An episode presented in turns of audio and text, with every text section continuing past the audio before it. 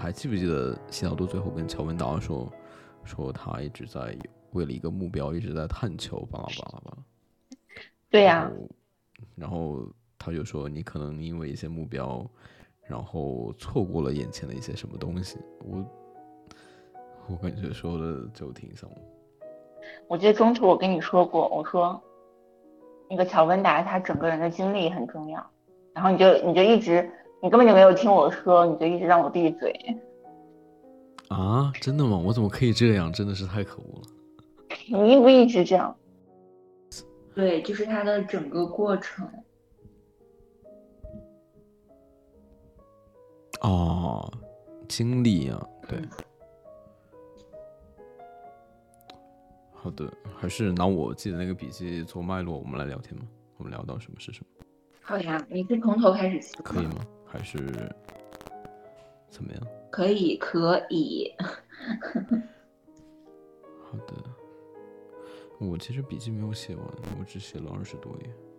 二十多页，是你的笔记二十多页，还是你笔记覆盖的篇幅？就是啊、主要还是按那样嘛，之前那样就是摘抄跟自己的感受，然后我摘抄一大堆自己的感受两三句，这样子。说实话，我也写了一点，但是我先哦听你的。好呀。哎，还有一个点就是，那个叫什么？那个那个可以这么说吗？叫叫什么？女主？哦，不可以，用用这个这个词合适吗？就只有一个女性角色，因为那个叫什么？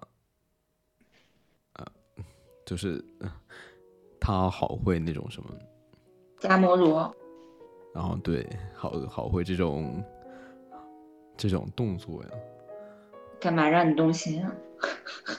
不会不会，就是我就记得乔达摩，他结结巴，他里面就有一句话说，嗯 他好像就是说，就乔达摩跟加摩罗结结巴巴的说，你真的好会接，好会接吻，巴拉巴拉这个意思。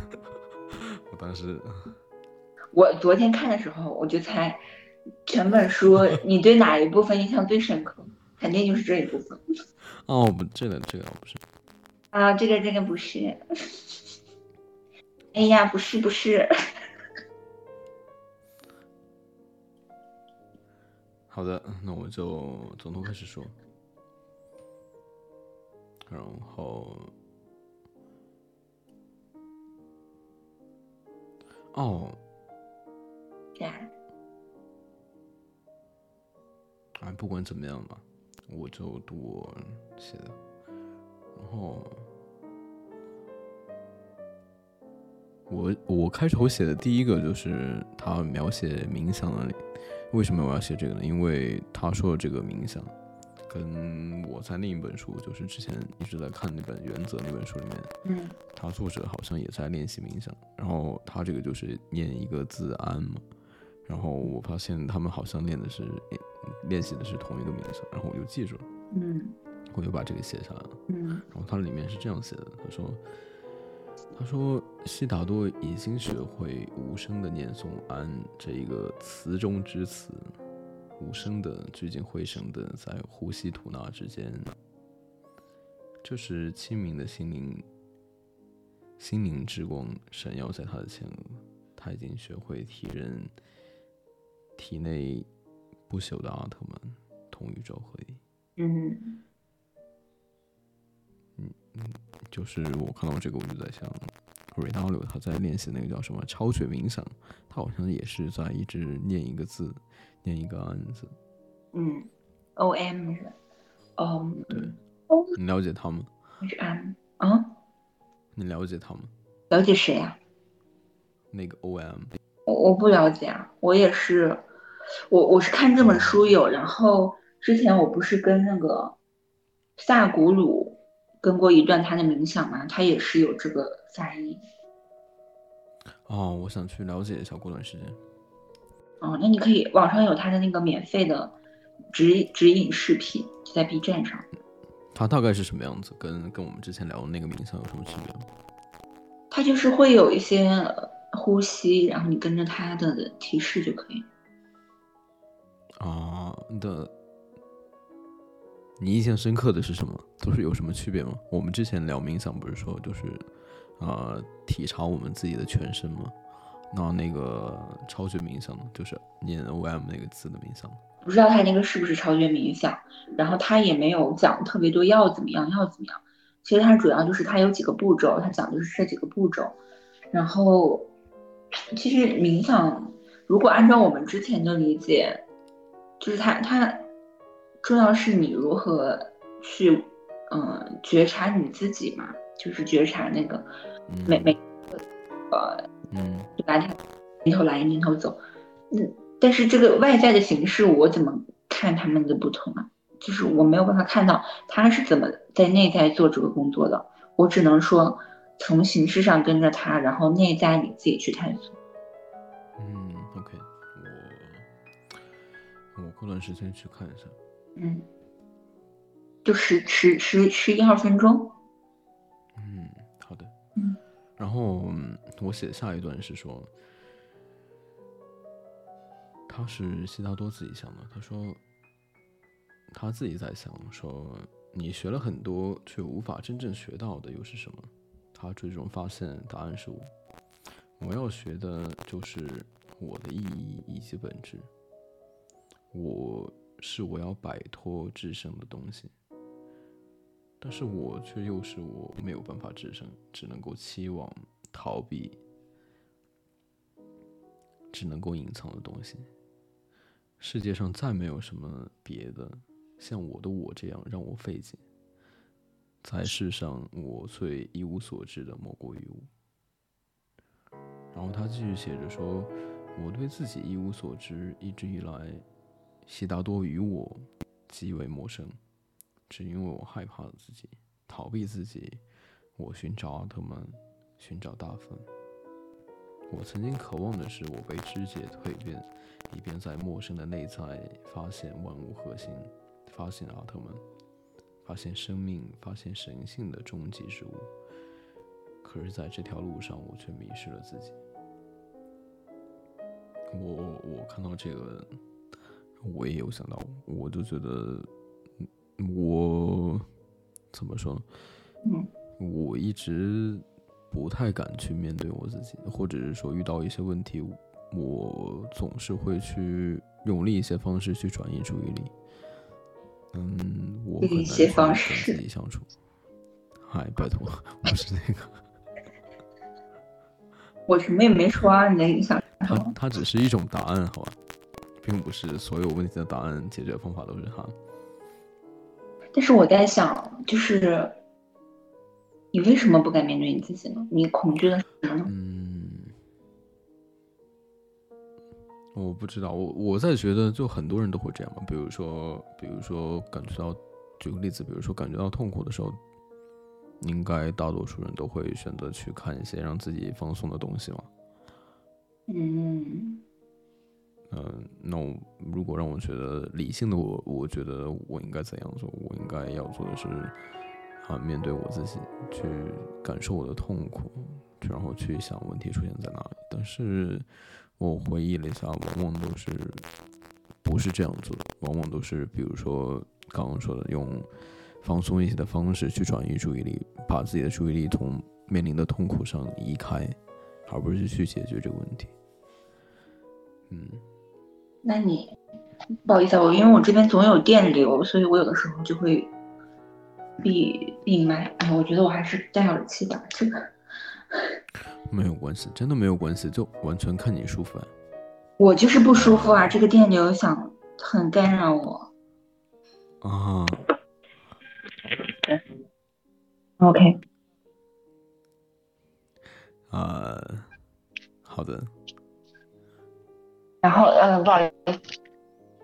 嗯，我我我刚才想到，就是前两天我看好像是有一。位叫倪海赞老师，他已经去世，然后他是留下了很多讲中医啊、易经啊这方面的课程，然后嗯，我我没有看完，我就看了一点，但是我我记得有嗯，他是说前面是说什么来着？反正后面是遇遇到险的情况，就是有这个危危险啊，就是这种惊险情况，不要停，你要你必须得冲过去，因为如果你在这里停下了，那你就是停留在危险当中，反而是你看到，比如说什么，嗯，反正是不在危险中的时候，你可以选择停或者怎么样，啊，嗯。好。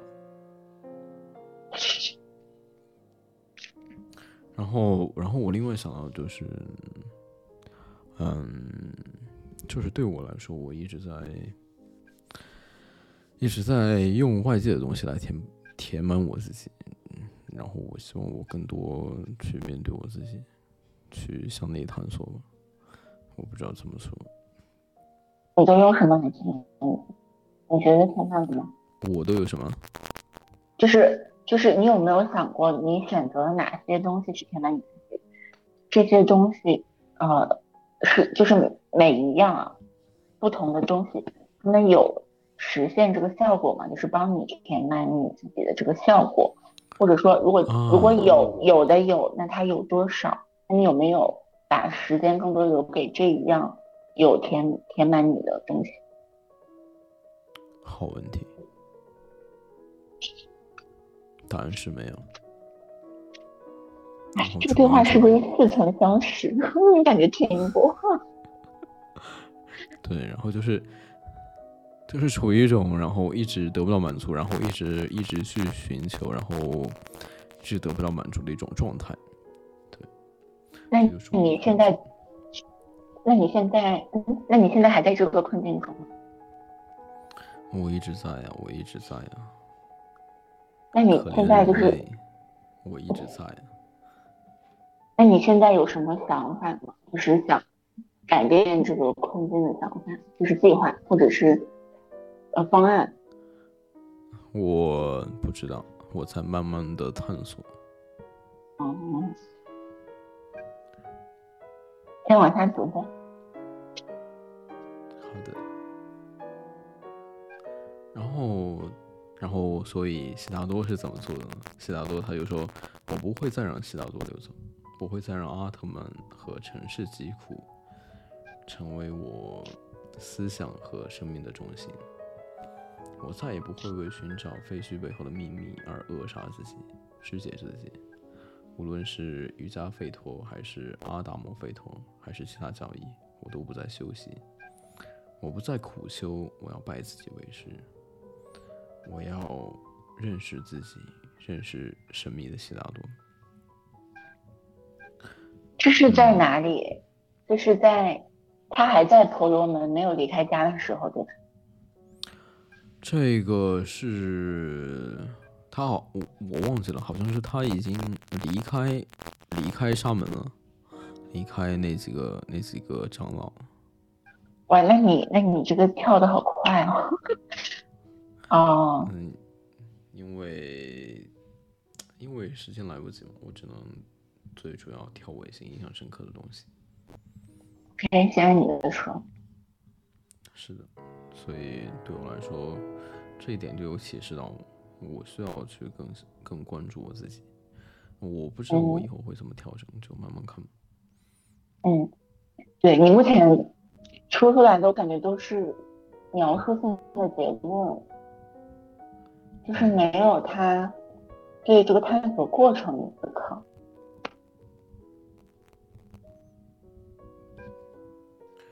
我的天，这算不算一种对结果的关注？就是对结论的执念？是的，是的，他最后也有说到。然后，然后我又写了这个，他说日月相推，河流奔涌，蜜蜂嗡嗡的这些声音，然后亘古无言。但是在嗯从前的悉达多眼中，他们不过是魅惑的、稍纵即逝的雾霭。嗯以怀疑属世，我的天，这个翻译，这一切注定被思想洞洞悉，一无是处，因为他们并非本质，本质位于可见世界的彼岸。可现在，他获得自由的双眼流连于尘世，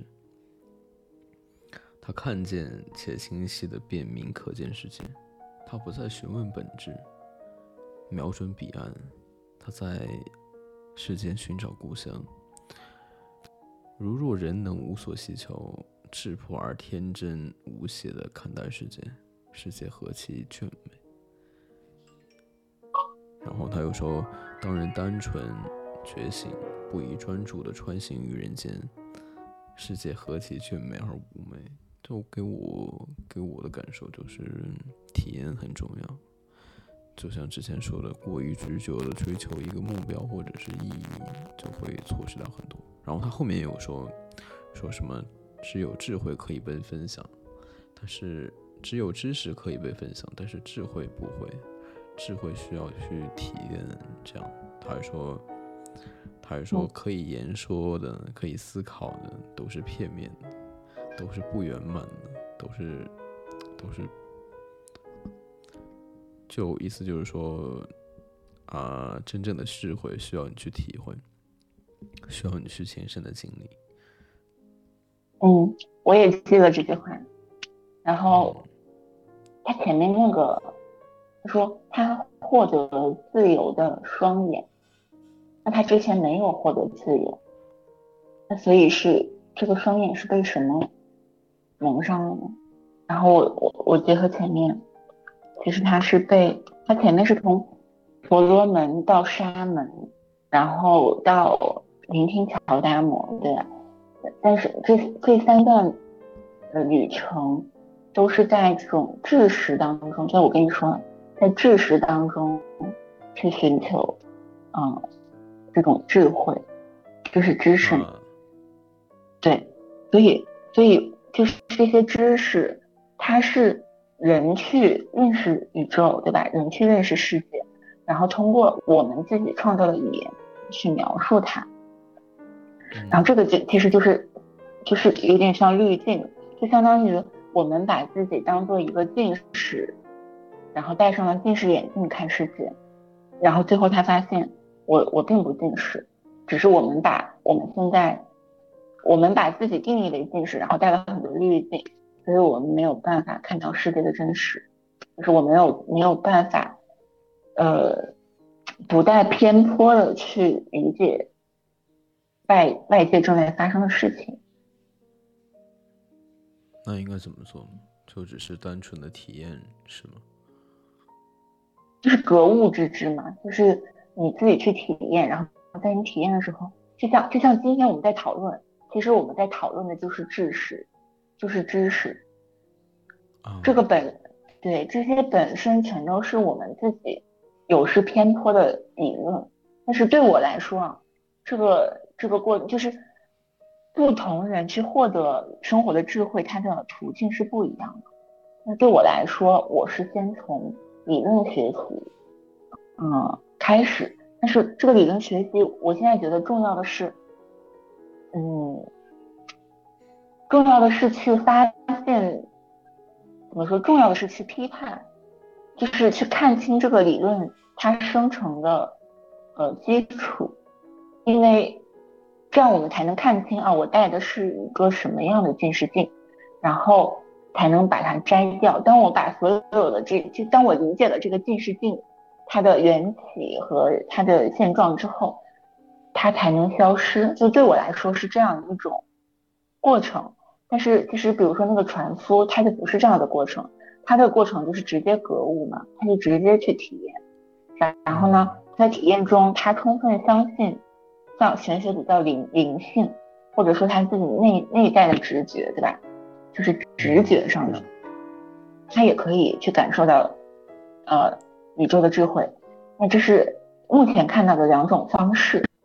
但是也有更多的人，比如说那个那个富商叫什么来着？就五个字的那个加加摩什么施尼施瓦尼，他嗯就没对他他就是在生活在世俗当中，他没有从理论知识学习入手去探索这个智慧，但是他也被世俗中的这些观念戴上了这些近视镜，他没有意识到自己戴着近视镜，所以他也没有去。认知这个近视镜，所以没有摘除它，那他一生就去带着这个近视镜去这样生活。那但是因为他意识不到自己带着近视镜，对吧？他就没有去寻求，呃，这个真实，我我如何在真实的世界中生活的这个诉求。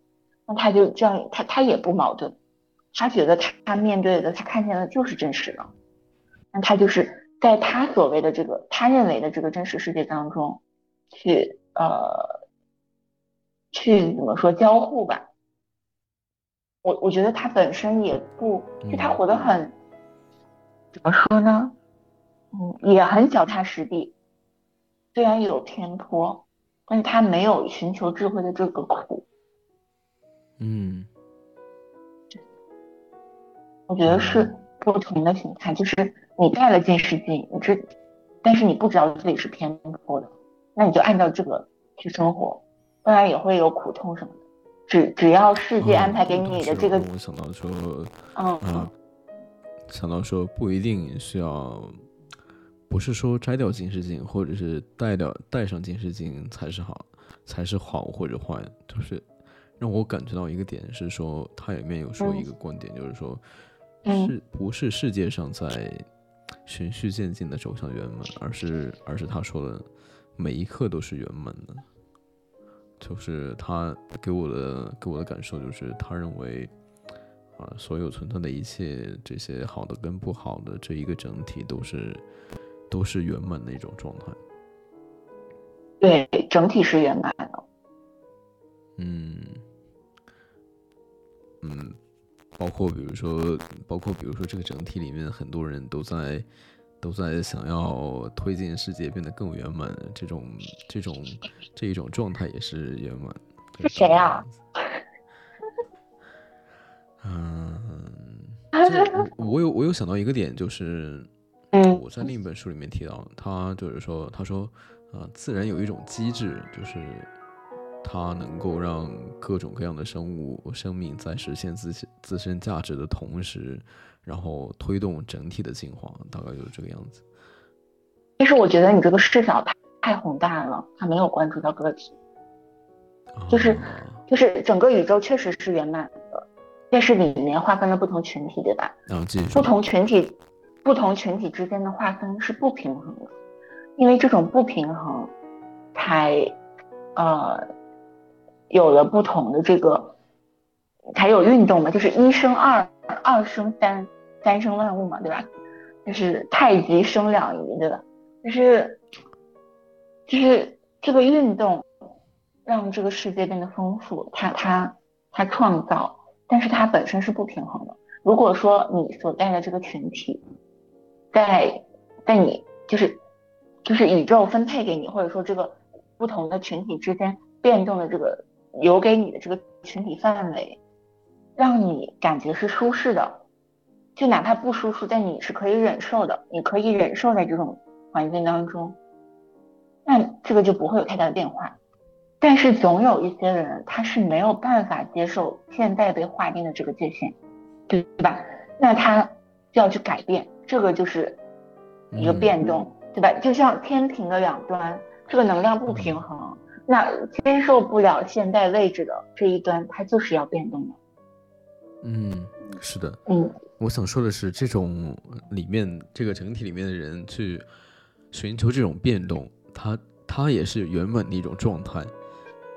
嗯，就是就是就是在我看来，他的角度就是他认为什么样都是圆满的，不管不管是为了为了你说这种互动也好，还是不互动也好，就是他在做什么，他就是圆满的，就是嗯有一种有一种啊宇宙的视角在里面。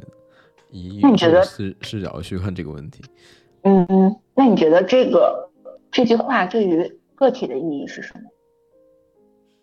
个体的意义，嗯，就是我刚刚说的这种从宇宙创造者的角度，就任何时刻都是圆满的。这个对于个体的意义是什么呢？意义就是哦，就没了，就是哦，我知道。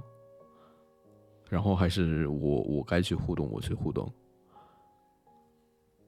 我觉得我我该去扭转天平，我去扭转天平。就嗯，我觉得意义我觉得没有意义，就是是一种啊、是一种只我我觉得如果说有意义的话，就就是一种视角上的切换，就就就让你暂时体验一下上帝是怎么想的，上帝是什么感受啊？就是我创造这一切，创造苦难，创造痛苦，创造快乐，这嗯些东西都是一种圆满的状态。嗯，我同意你说的，所以我觉得它的意义是让你接受现实，接受当下的现实。嗯，然后，然后它里面我不知道你记不记得，他说，他说悉达多他的目标是什么？然后他最后说，啊，我忘记了这个不知道。我我想说的是，然后我就在思考我的目标是什么，我想要寻求的是什么。然后我发现我的目标就是，我希望我过的每一刻都能让我都能让我觉得啊，这一刻都是好的。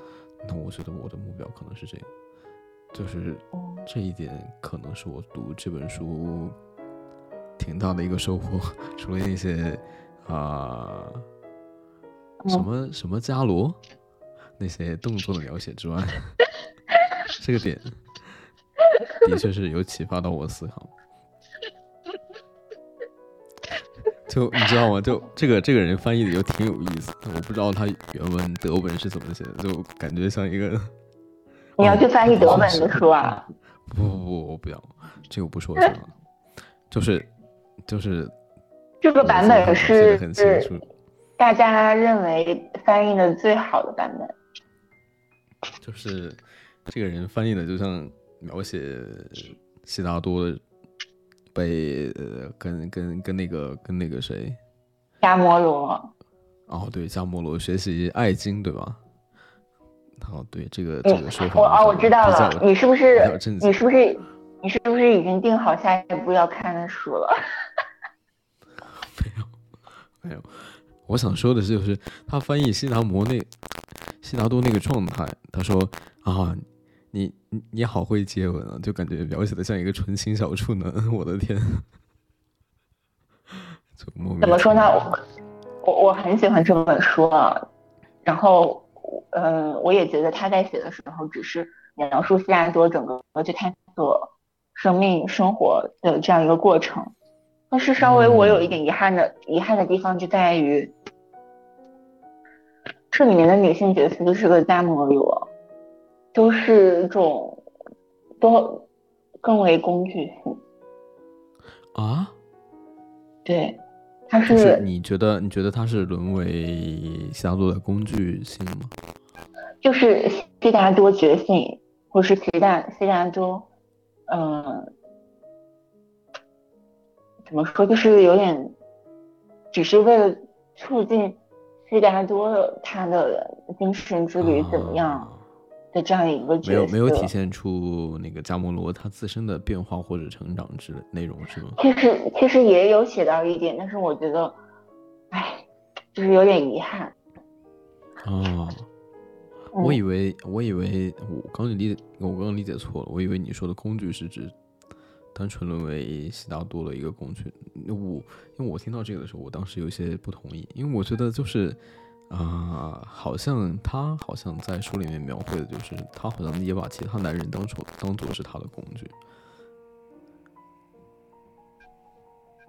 嗯，啊，对，就这样。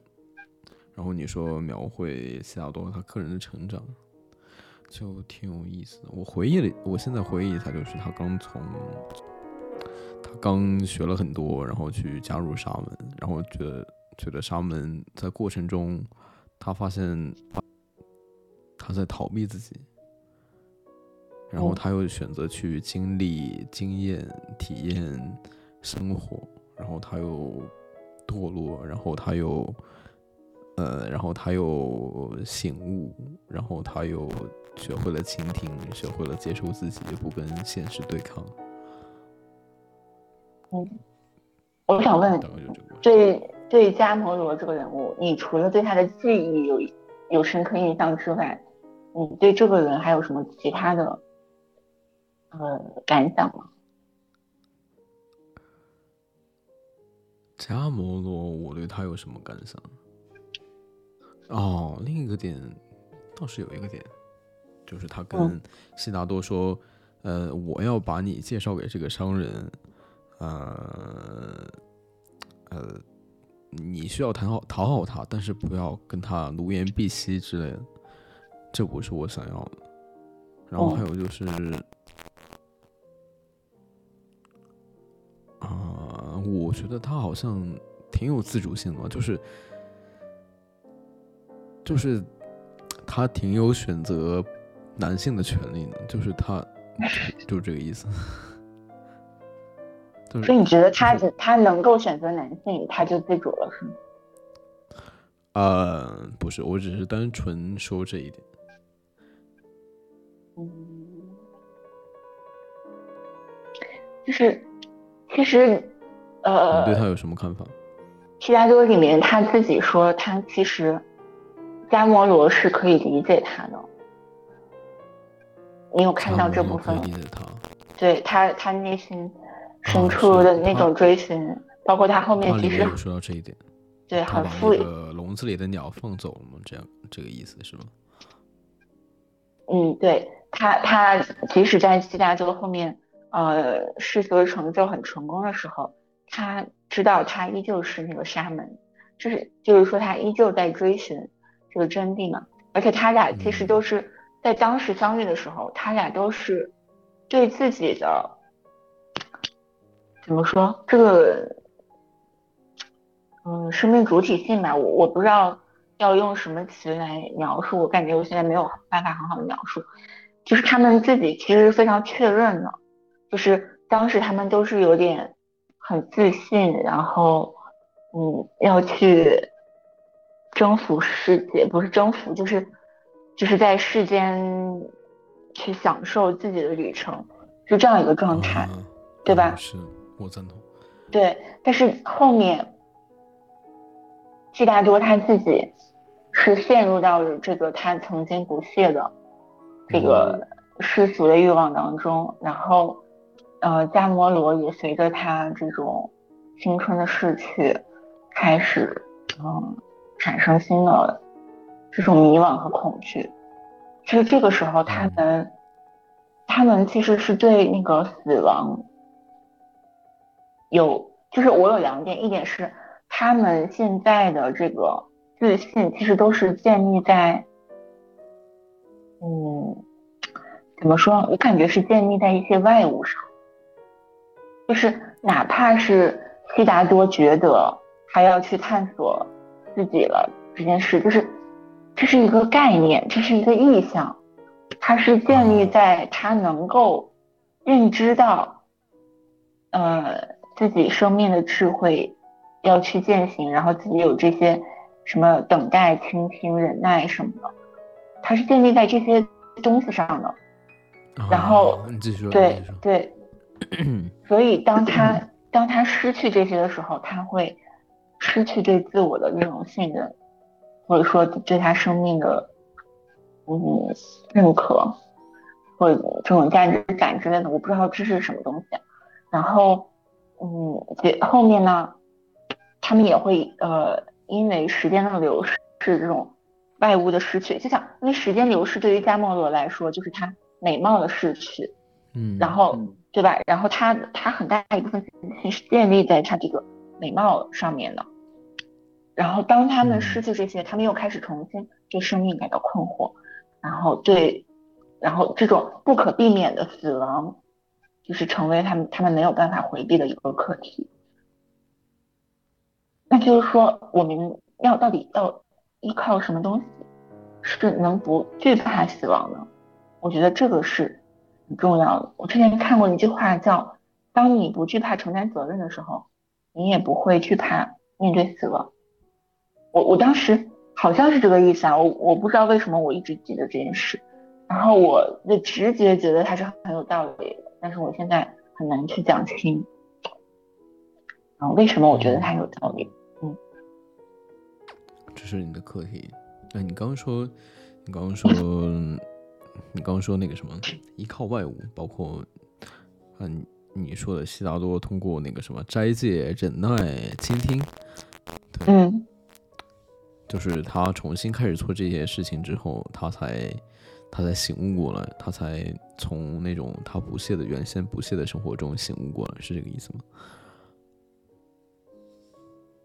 嗯，我不知道是哪一刻他开始醒悟，但他他绝对醒悟的那个时候，他开始对他一切当时的生活产生了非常深的厌倦。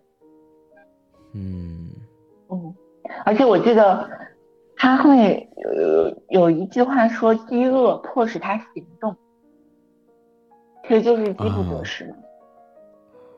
就是当他经历的这一切。都没有办法满足他的时候，他会产生饥饿感，然后他这个饥饿感不断的增大，或者说他没有办法找到合适的途径去减缓，嗯，去健康的途径去减缓这个饥饿感的时候，他就会或者说他的意志力，他的呃意识不够坚定，或没有看清楚他是因为饥饿才去抓取食物的时候，他就会。随便找东西来吃，对，来，就就像哦，我想到《千与千寻》里面的那个，想到了什么？嗯，想到《千与千寻》里面是哦，我想他们就是对对对，一直在吃吃吃之类的，是吧？对对对对对。其实我想到的是另外一个点，就是嗯嗯。啊，给我我读这本书读完之后，我不知道是不是我记错了，就是读完之后，我一直有个印象，就是，嗯，就是，哎，我我记不得，就总之我我想到了什么，就是我最近将近大半年啊，就是做那个做那个 app，对。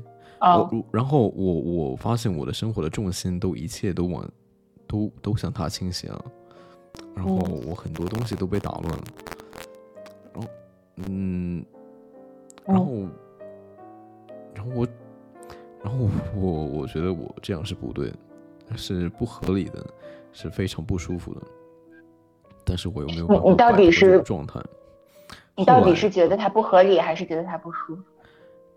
啊，就是不合理。我觉得我是我是不希望它成为我生活生活里面的一个一个一个主要的事情，因为它只是工具，重要的还是生活本身。然后我居然为了这个工具去啊去去破坏我原有生活原有的生活里面的秩序，那不合适。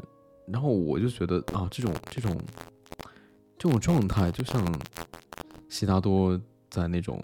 他沉迷在他原先不屑不屑的生活方式里面。后来最近几天，就刚刚最近几餐，我我我就尝试，我把我自己的生活当成核心，当做当做中心，那个 A P P 就就放在不重要的位置。我我在重构我生活的秩序，然后意思。然后我想到的就是，当我重新去做那些我每天必须要做的时候事情的时候，我我感觉我又活过来了，就有点类似悉达多那种，他又好像他又在重新练习忍耐啊，练习呃呃那个什么忍耐饥饿巴拉巴拉这些事情的时候，他又他又感觉他又醒悟过来。就让我想到了这个，所以你觉得做这个 app 是你逃避那个真实的你的一个工具吗？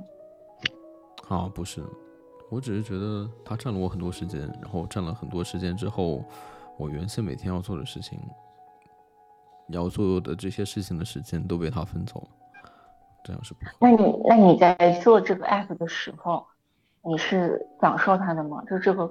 过程是能提供给你能量，让你安心的吗？或者说你能进入心流模式？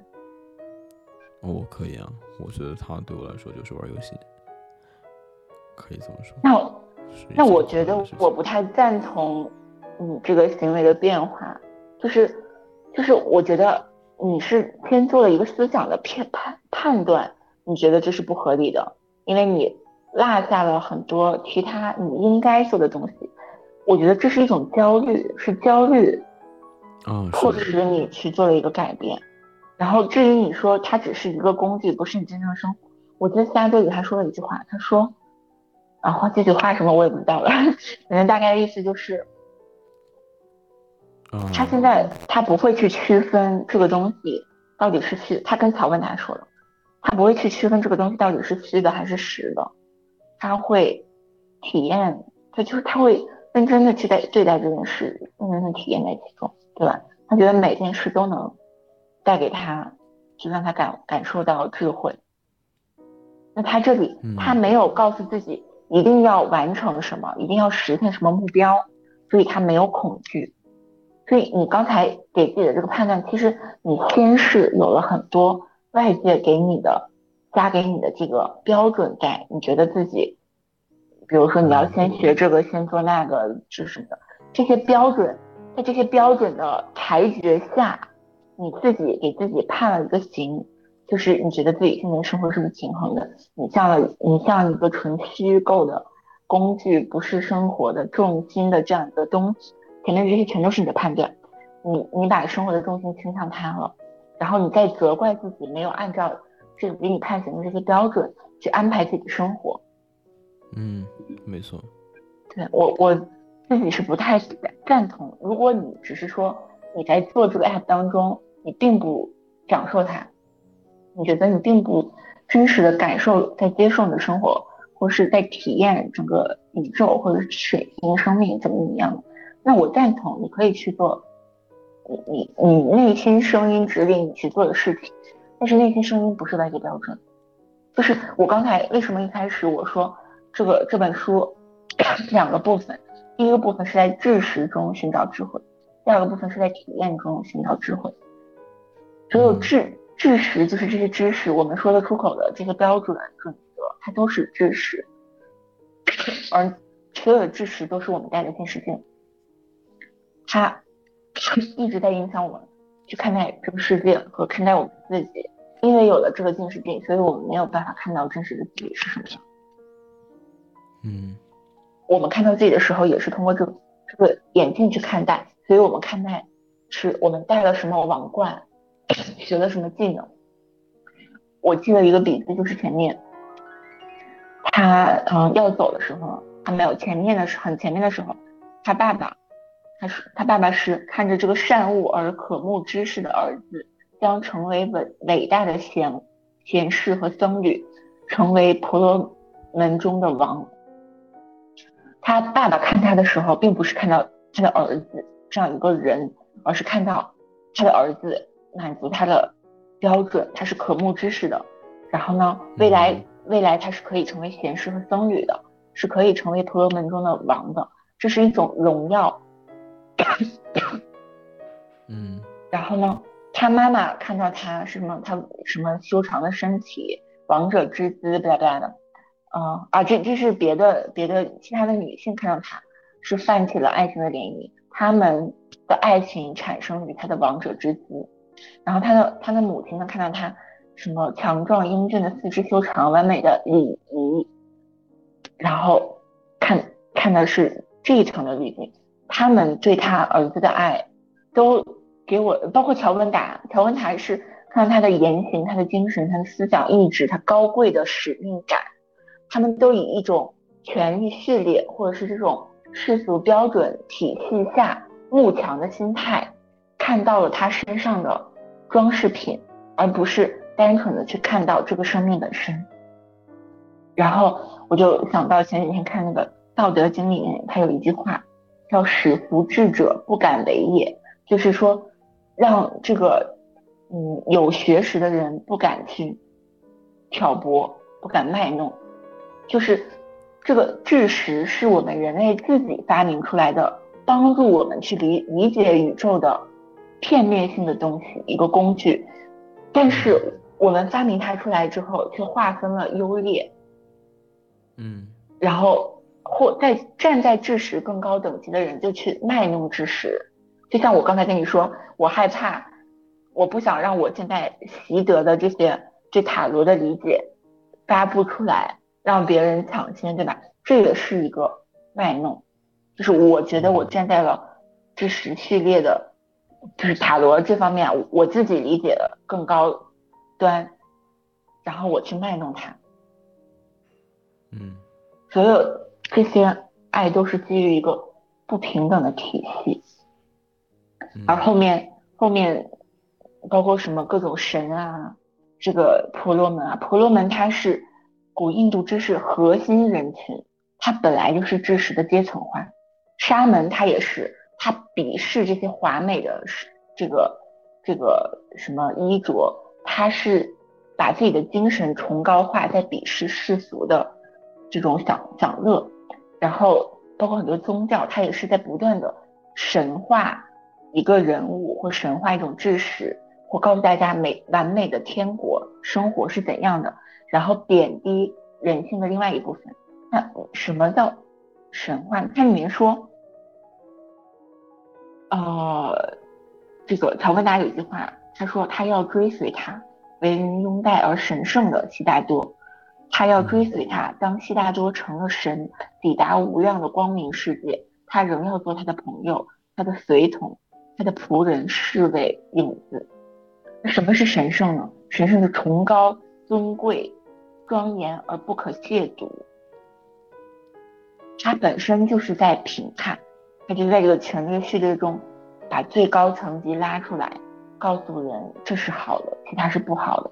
他是在把人性的两区分人性的两面，因为有了他定义的好，才有了人性中的恶，才有了人对于恶的恐惧，才有了所有宗教通过恐惧感去控制人的思想，才有了人对自己恶。所谓恶的这一端的不接纳，嗯，哦，对，明白。而且我不是前两天看那个，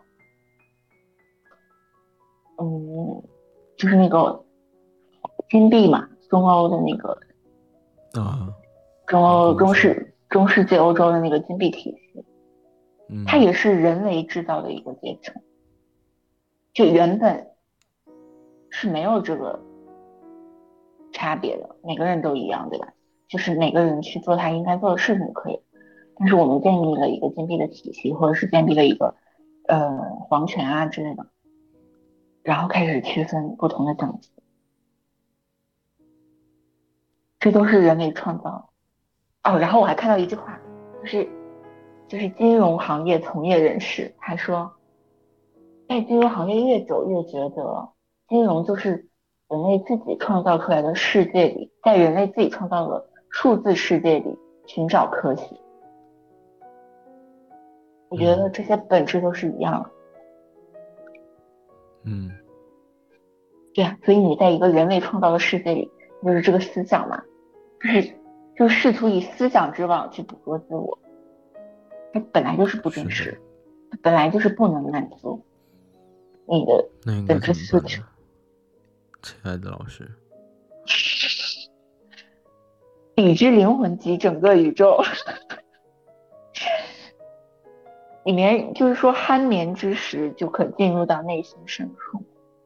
之前我就看，对看看到过玄学，就是？就是你睡觉的时候，你的思思想就沉睡了，对吧？你的知识。你习得的这些理论不再能控制你的大脑，你的直觉，哦原来是这个意思。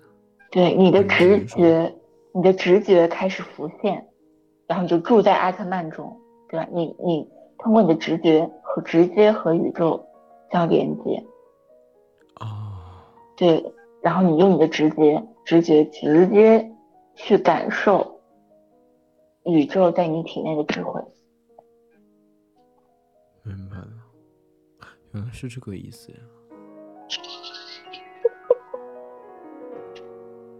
哦，然后我突然又想到刚才那个乔文达不是要追随悉达多吗？啊，他把悉达多的命运当成他自己的命运，对吧？然后他觉得这是，他觉得这是崇高的，就他要做悉达多变成神明影，子是吗？对，悉达多变成了神明，他是他的仆人随从影子。但是悉达多后面就是说，他不能跟随那个呃佛陀，对吧？因为他会误以为这些智慧是他的，但是乔文达就是要把自己当成他的这个神的影子，这样他就可以，好像他就可以成为神了。其实这和人的从众心理是很相似的。当我们去皈依一个宗教的时候，或者是当我们去站在一个观念的主流的时候，好像我们就是这个观念，这个观念就是我的一部分。我说他，我站他，我站在这个立场上，好像就等于我们践行他了，就等于这个和我融为一体了，然后开始对自己产生了新的误解。这个也是知识逆境下的一个怎么办呢？不现实。是去，嗯，格物嘛，亲自格物，尽量的洗脱掉这些，尽量的抛弃知识，然后去体会吗？嗯，我觉得一个很好的，嗯，指示灯就是情绪，情绪和你的激情，比如说你的你的欲望，就是我，我觉得现在。啊，不说不说那个，反正就是就是情绪和你的欲望，其实是你的思维标准和你内在的直觉、你的人性相冲突的点。这些冲突以情绪和欲望的形式表现出来。当它表现出来的时候，我们总是以知识的标准来打压它，而不是去感受它。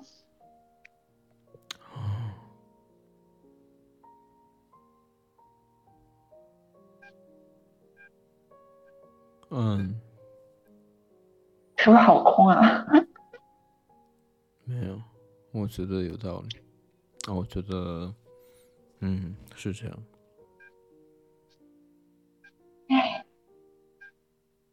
就是，就我最近就感觉，嗯，就是不同的东西它都是平衡的嘛，对吧？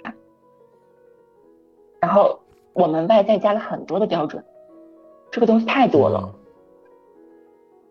东西就所以我们内在内在就是空，另一部分就是空，就是空的。什么是空的？就是我们是空的吗？对，因为就是有得就有失嘛。我们得到了，我们拿了太多东西，所以我们就失去了。我们从外界拿了太多东西，所以我们就在内内在失去了很多。但是我们拿的并不是，哦，你继续说。对，就是，但是我们外在拿的并不是我们内心要的，但是他却占据了这个份额。怎么样判断是不是自己要的？你现在不想再要的时候，情绪和欲望吗？就是你现在感觉圆满了吗？安宁了吗？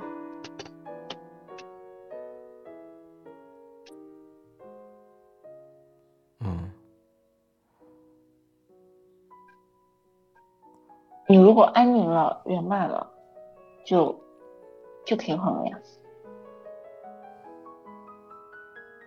你觉得你安宁圆满吗？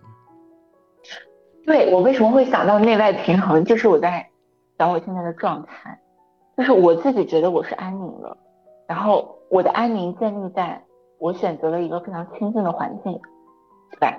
就说明我的内在有非常非常多的想法。或者说，我内在能容纳的东西很少，所以我现在的想法充满它的时候，我就要外界极度的近，我才能达到这个平衡。总体的体量小，内在的想法多，所以我对外界的需求是非常宁静的状态。但是，但是这个非常的没有弹性，就是。最近其他小伙伴总是叫我去嘛，然后我拒绝了非常多次，然后就是我我为什么没有办法有这个弹性空间去容纳外界的这一点变化呢？为什么外界的这一点变化就会让我内在感到疲惫呢？为什么？就是我感觉内在其实是，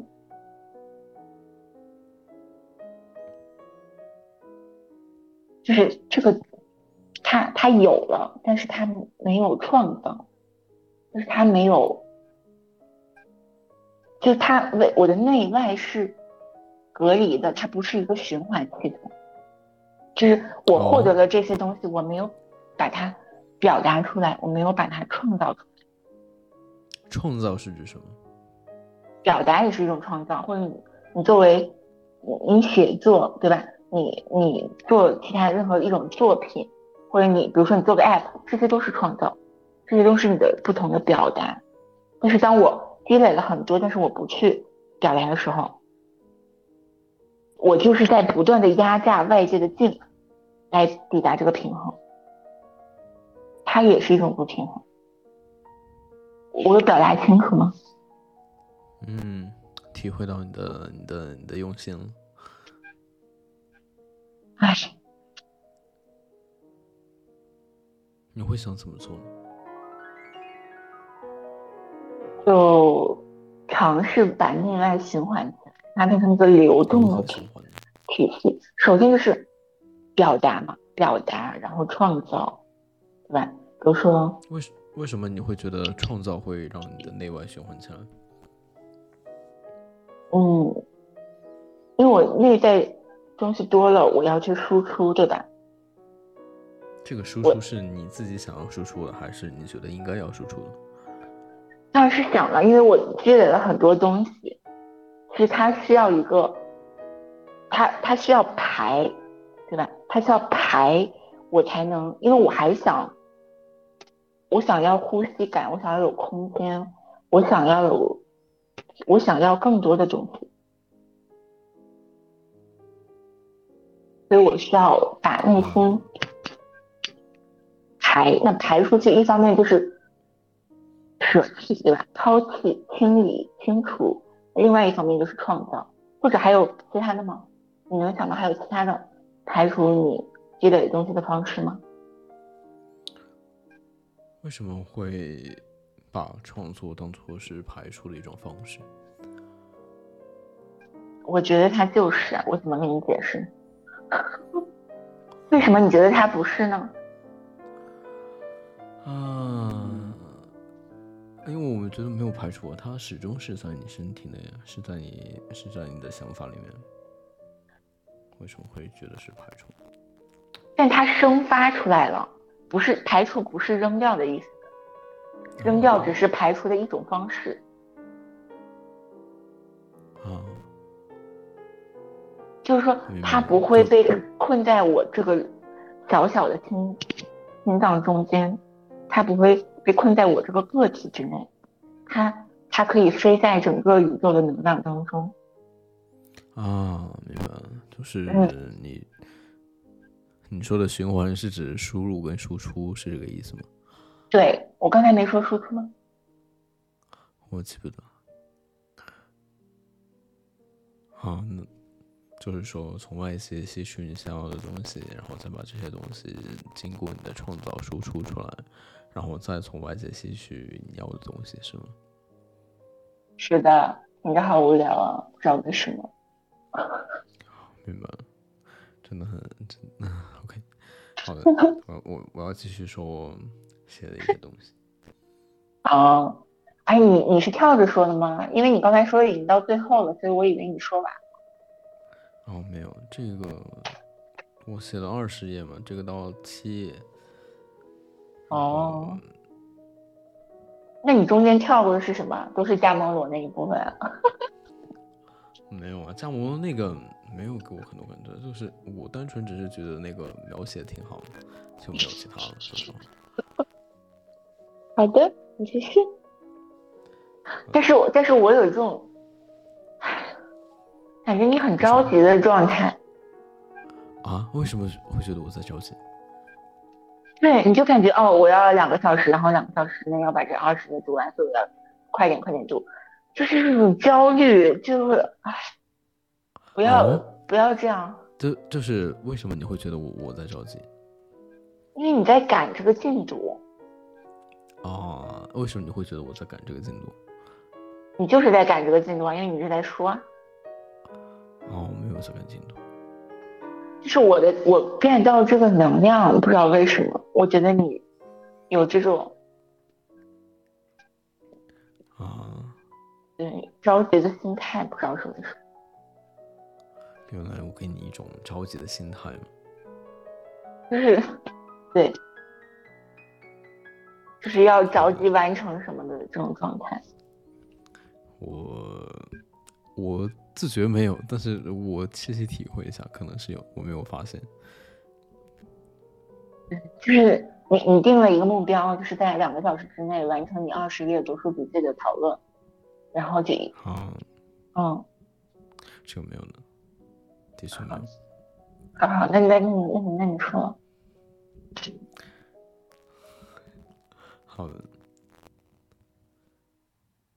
然后，然后我写的这个，这个倒有一些重复。他写说，佛陀的法义或许并非最宝贵神秘的东西，佛陀的彻悟记事才是无法言说、不可传授的珍宝。然后他说，这恰恰恰才是他要去经历、经历的，他现在才刚刚要去经验的。因为他始终试图以思想之网去捕捉自我，而使得自我从来没有被真正的发现。对，这个就让你刚刚刚刚说的有些重复。哦，然后他又没写说，事就当我们讨论过扼杀了扼杀了感官上的偶然之自我，却未使思想意义上的博学多能的偶然的自我，他是不会寻得自我的。什么？两者，他说，如果一个人扼杀了感官意义上的偶然的自我，却未使思想意义上的博学多能的偶然的自我，他是不会寻得自我的。就是他不在意他的感官，然后他只在意他的思想，思想他只在意他的知识，他只在意他的知识技能。他是不会选择自我。然后他又说，两者思想和感官都为美的事物，两者背后的隐就，两者背后都隐藏着终极意义，两者都值得倾听，值得参与，两者都不容蔑视，也不容也不需要被高估。嗯从两者中中都可以听到内在的秘密之声，除非内在的声音命令他行动，否则他别无所求；除非听凭内在声音的倡导，他绝不停下脚步。嗯，嗯，有什么感受？感受就是，感受就是，我一直都在都在堆砌我 知识跟技能那一面，从来没有，不是说疏忽，是从来没有想要去关注感官意义上的东西。所以我刚才很想问你，你是不是听的似曾相识？对，完全。然后，然后他最后不是说什么，除非内在的声音命令他行动，否则他别无所求。然后，如果内在的声音不让他做，他就不做；他让让他做，他就要做。我是反过来，是我内在的声音，我不想做，但是我理智的那一面、知识的那一面，觉得我应该这样做。对呀、你你对你的 app 其实就是这样。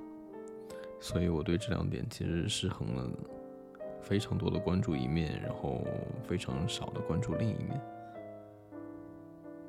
那你你觉得你对于感官上的关注是怎样的？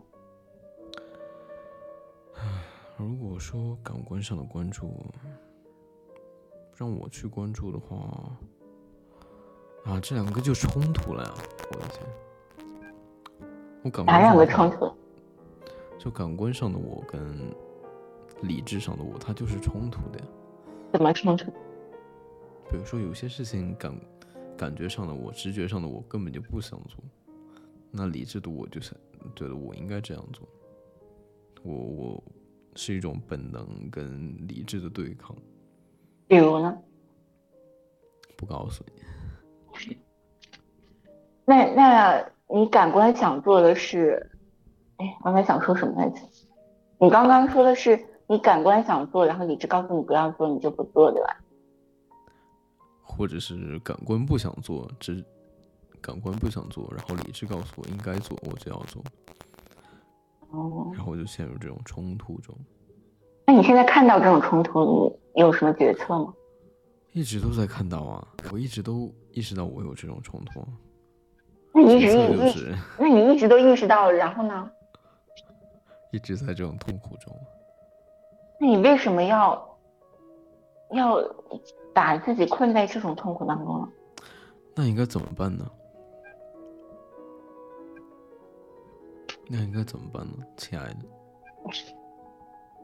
你刚刚是你的理智让你说的，还是你的感官让你说的？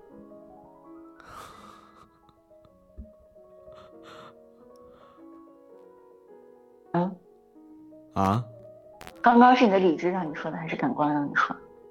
就没有什么感官跟理智，就觉得就是一个称呼。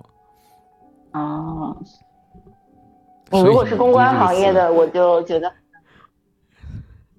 所以你对这个词有什么别的联想？跟我说说看。如果你是公关行业，我觉得很正常。因为公关行业经常说“亲爱的，亲爱的”，就是天天都这么讲。那感觉你会很疲惫。啊？那感觉你会很疲惫。就是就是，刚加上微信上去，哎，亲爱的，跟你说个问你个事儿，就是这样的。但是，嗯。我在想，你觉得我该怎么办呢，亲爱的朋友？我就在想，嗯，如果你是以理性的视角，那你是不是对语言应该有些敬畏？如果你对语言有些敬畏的时候，那你是用这种方式来表达你的叛逆吗？然后，如果语言有敬畏，什么叫做对语言有敬畏？也不是说对语言，就是对于他要表达的意思。对吧？因为毕竟，亲爱的，在普通人当中，非公关行业或者媒媒体等等这个相关的行业之外，你不会见人就说亲爱的，对吧？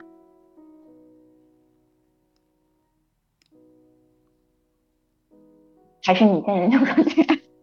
我要看一下这个词在你在你意识当中它的分量是怎样的。我我我觉得它是一个中性词，就类似于啊。你好，啊，哎，那欢迎你去公关媒体行业，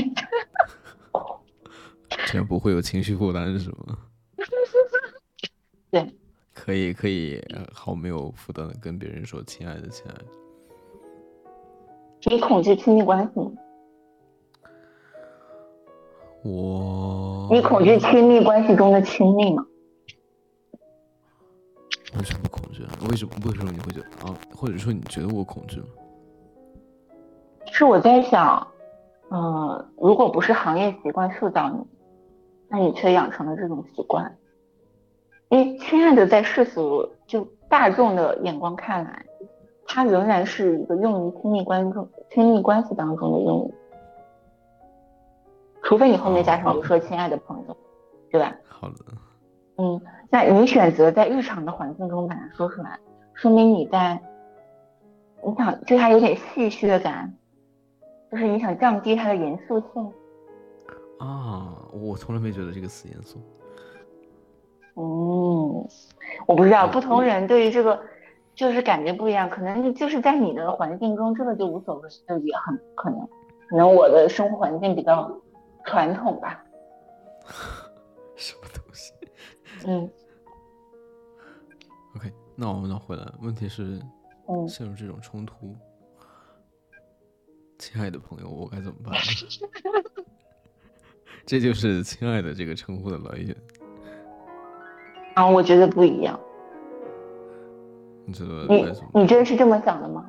就是当你跟每一个人说“亲爱的”的时候，你真的是觉得这个只是亲爱的朋友的一个简称，他没有你欲欲望的体现吗？实在让我想的话，的确没有，就是，哎，说说不清楚，就要不你再让我叫一声试试？你是演艺圈的吗？我问一下。不是我，如果你的工作环境是这样，我就完全可以理解了。哦，的确没有什么很严肃的，很没有什么真的把你当成是亲爱的。哦。然后只是，只是一个啊，表示友好的问候，表示友好的称呼。哦。OK，我觉得刚才就是我对于自己这个。如何用直觉来挖掘自我？但是它的表现形式也是知识的。就是我发现一个不平常的点，对吧？比如说我做什么做什么，突然有一件事儿，我觉得自己别扭。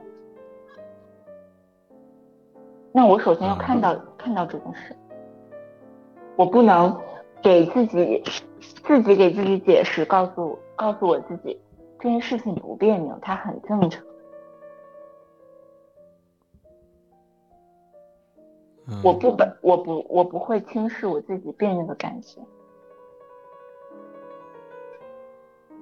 啊，你的意思是说，我要去面对这种感觉？面对了之后呢？首先要看到啊，然后你就是，这我觉得这是一种锻炼直觉的方式。锻炼直觉？为什么这么说？就是因为你，你理性就是我说本我、自我、超我嘛，理性太强，就是你的超我很强，它会对你的本我进行打压，对吧？然后你的理就是直觉这一方面吗？我觉得是，以我粗浅的这个知识上的学习，嗯，自我就是他们他们综合的一个结果。所以，如果你的自我里非常理性，那可能是你的超我过强。那如果按照人在出生前两岁形成这种性格，就是，嗯，不去讨论，我不理，我不我不擅长的领域，反正就是我们被打压的这一部分是，当我们理性过强的时候，就是我们灵性被打压。那我们如何把原本被打压的灵性它释放出来？怎么释放出来呢？就是我刚才说的呀，不对自己的这种别扭的感受，什么的，不要去，就是你要捕捉到它，你不不要给自己强行解释，让它合理。然后，如果你再继续问，我没有办法用更多的语言来描述清楚了。如果用更多的语言来描述清楚，他就是在以思想之网企图捕捉 阿特曼。是的，我也是想到这个。但是你一直在试图以思想之网来捕捉这些东西，试图一直试图让我这个也在去体验生命的人以一个完整的理论体系讲给你，让你以思想的角度可以理解并且认可。我没有办法向你去证明这件事，我只是向你分享我的片段的感受。嗯嗯。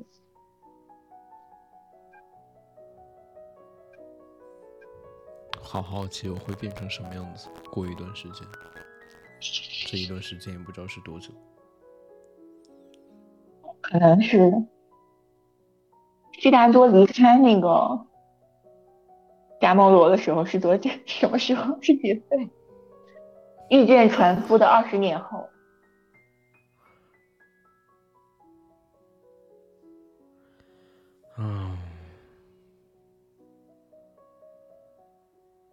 我突然想到，我刚才想说的一一件事，就是，是刚才我们一直在讨论以思想之网去捕捉自我，然后我们在这说了这么多，然后看了这些书，不拉不拉的，这些其实也是外物嘛。我们拿这些东西填的太多，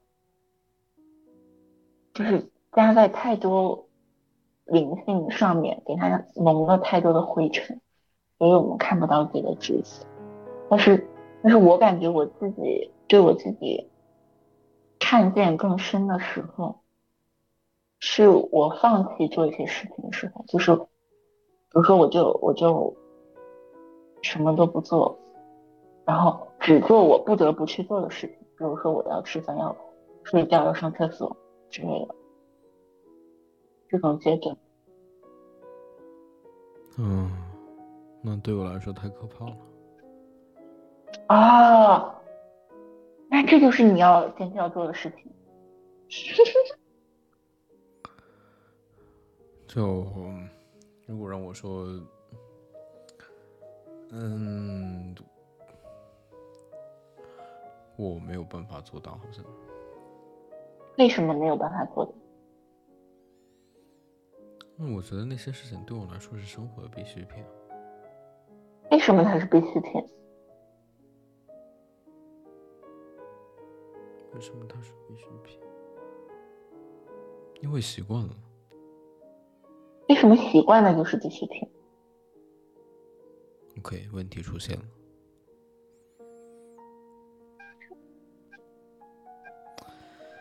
啊，可能因为。不做会有一种不安全的感觉，一种未知感，所以你恐惧失控了。恐惧。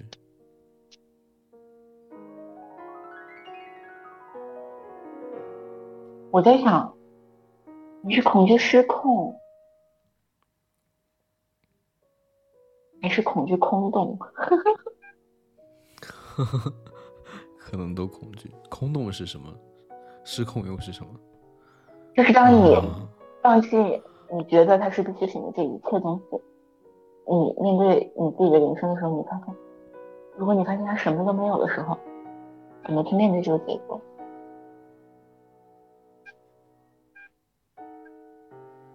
我怕什么？怕老去吗？怕的，你怕吗？我觉得不怕。我甚至之前我发过一个动态，问大家怎么安排他自己的葬礼。嗯。然后我就很想把我的葬礼弄得有有趣一点，然后让就是成为不同朋友过来玩的一个机会。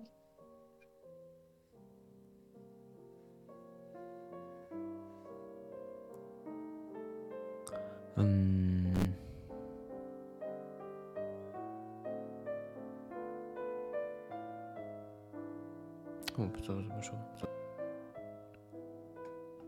我不知道你之前开不拍？你说。嗯，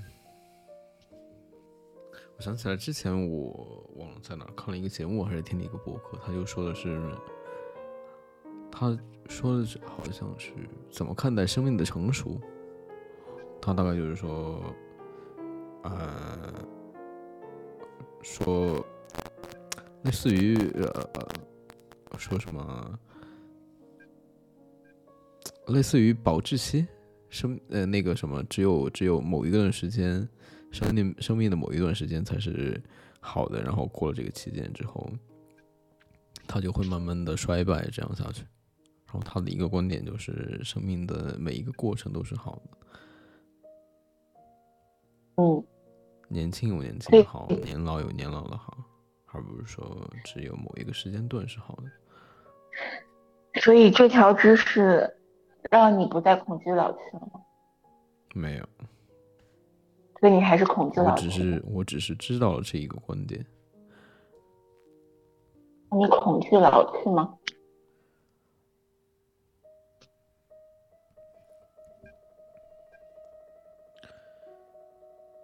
嗯，倒是给了我一个角度。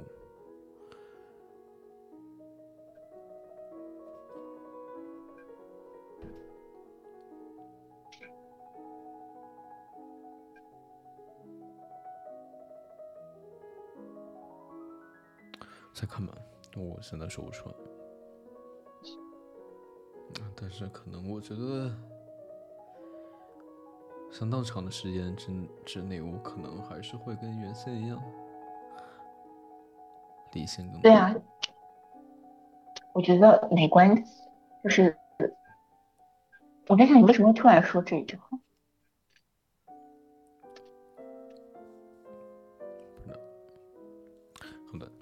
我继续读。啊？我说，那我继续读。哎，为什么就忽略我这个问题呢？我，你是你是什么忽悠这个问题什么意思？忽略这个问题。我说你为什么会突然说这样一句话？我在相当长的一段时间不会变化。你想给我传达什么信息？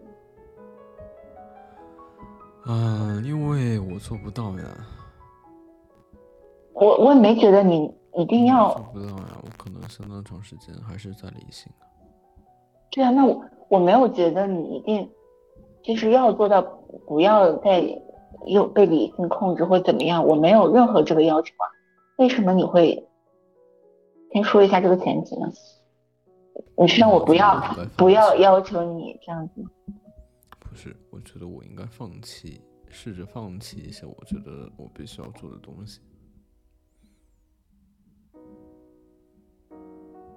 嗯，去体会一下我的直觉。如果你是这个想法，你不会跟我说，你觉得你在相当长一段时间内都还是很理性啊？也是，你觉得你要放弃，但是你在短时间内做不到，甚至放弃不了，所以你觉得？因为我处在一种我处在一种矛盾的痛苦中，然后我看到了一种方法，这种痛苦就是。啊，理性跟感性冲突的痛苦，直觉跟你说的知识的一种冲突的痛苦。然后我看到了一种可能的解决方法是，我去不逼迫自己做一些，呃，我觉得必须要做的事情，去试着放弃掉他们，可能会有一些答案。但是这些事情呢，我又日久天长，我又做了很久。我没有办法突然间放弃，因为不做这些每天必须要做的事情，我会觉得，我觉得可能是，就是类似于一种已经习惯了的东西，然后他突然他不在了，会有一种不舒，会有一种不自在的感觉，不安全的感觉。所以你他每天都被都被思想排满了。你拿什么时间给那个直觉去感受你自己啊？没有时间。那那你那你怎么做到那个摆脱那个理性的完全控制？不是让你彻底摆脱理理性，而是你不应该让理性控制你啊！应该是你去利用理性它是一个工具。哎，我要说应该。啊！不要听我这个思想的老农。嗯，你说的只是一种观点。嗯。就是意思就是，哦，那我就听到。然后究竟要不要听，就谁知道？今天说话怎么黏黏糊糊？黏黏糊糊，因为今天是母亲节呀。当然要黏黏的，就是字都连在一起了，所以我感觉我要分辨一下。啊！我刚刚在说些什么呀？我的天，这东西可以撤回吗？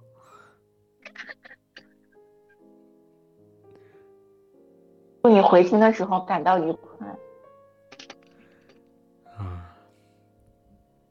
不要不敢回听。哦，你你刚我刚就突然想到，就是就是说，你说拿什么时候留给我的直觉？那那我觉得，我觉得可能仅存的就是我早上啊冥想的那十多分钟。你冥想的十多分钟都未必完全能进入直觉状态。我想说的是，但是那十多分钟啊，我很不愉快了。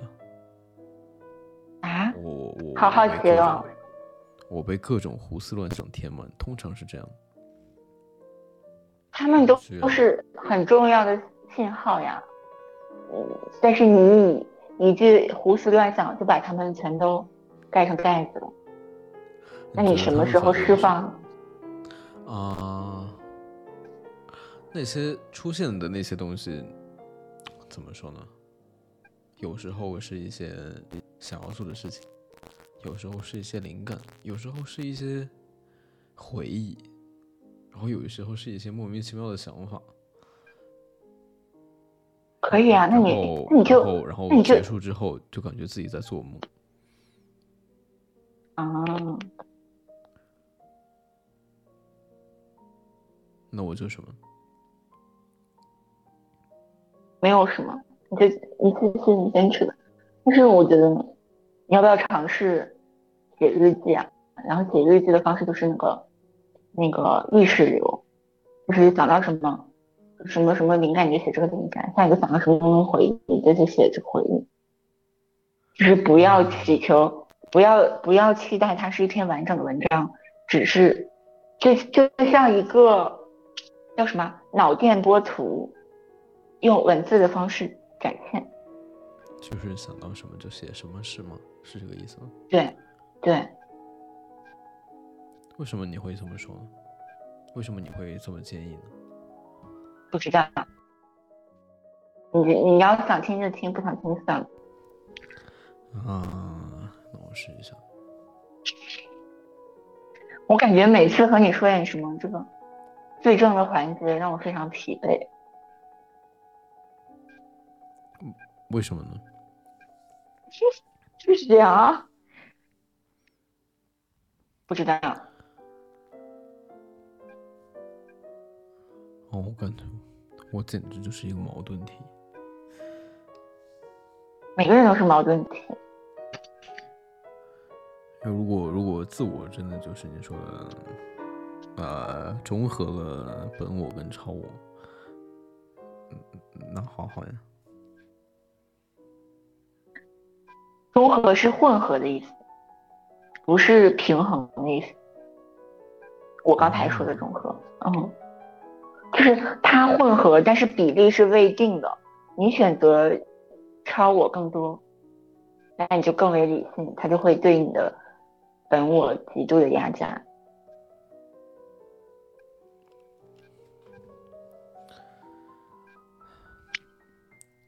烦，真的很烦。啊，你烦我？为什么呀？我没有烦你，我烦，我反我矛盾的想法。啊，为什么呀？就，啊为什么这这显然而易见啊？为什么？就一个人跟你说你要往东走，一个人你说啊，东走不可以，你往西走。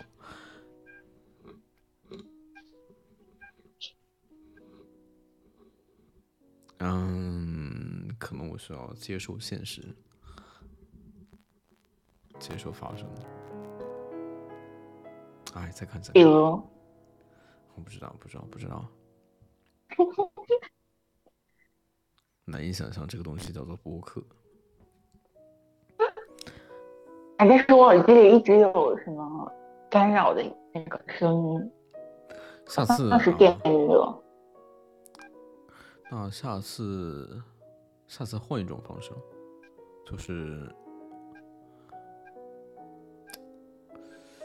就是，哎，一会儿我跟你，我给你发消息的时候说，就是什么乱七八糟的？哎，然后你你不是两个小时说完吗？我在这边，要不要就是？啊、下次你录你那边的，然后我录我我这边，然后我统一把两条音轨合一下。啊，不要了，太麻烦了。我上次跟你说用内置了，内置是什么？就是还是没事啊，你说再说。但是我觉得录好麻烦啊，我能不能不录啊？我不想录。啊，对，这也是我的想法。为什么我要我这边录，就是为了努力不让你有负担。哎呀，你是不是故意让我愧疚？对你当然要这样，对不对？不是，你是在承担本不属于你的工作。呃，换一种说法，这种说法听起来比较严肃。就是换一种说法，轻松的说法就是，啊，为别人多考虑一些，可以吧？我问你，你平时你你你你在家也是这样的吗？就是你要你觉得你要承担一部分父母的责任吗？我要承担一部分什么？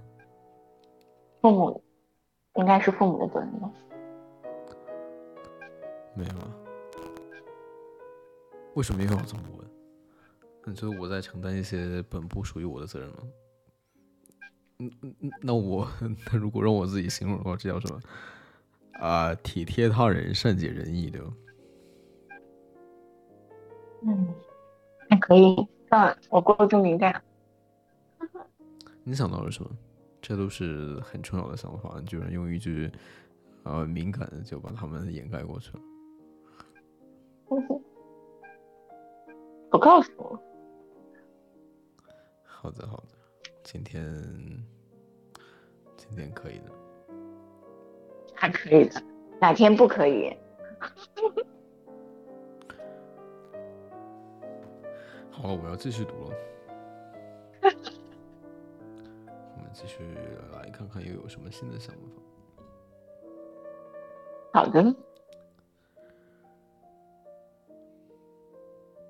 然后悉达多说他会什么，就是就是跟那个商人介绍他会什么的时候，他说我会思考，我会等待，我会斋戒。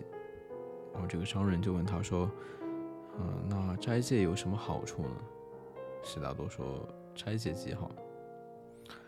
对于没有食物的人，斋戒就最为明智。假如悉达多没有学过斋戒，他今天就得寻找活计。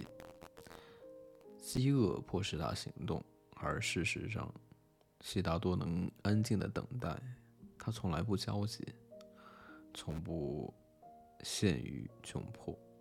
即使长时间被饥饿围困，他仍能够藐视饥饿。因此，斋戒极好。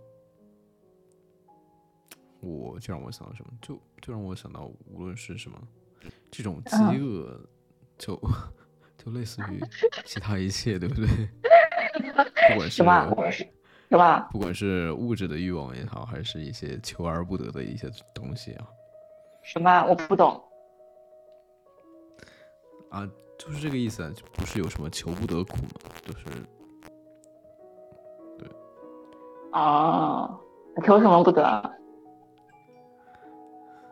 求什么不得？这不是很多吗？比如呢？来列举。来，你说一下，你有什么求不得苦？你有什么求不得的东西？你会有吗？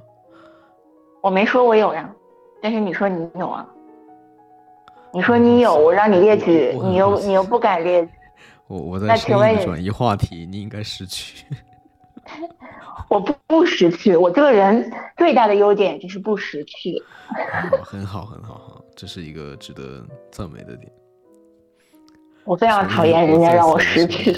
你有什么求不得的东西？你有什么呢？请列举。我有很多。比如呢？请列举。比如说，比如说，我有，我希望我有很多很多很多的钱。这个当然是，这个可能是。这个有可能是大部分人面临的一个问题。那再比如说，我渴望，呃，亲密关系，符合我心心意的亲密关系。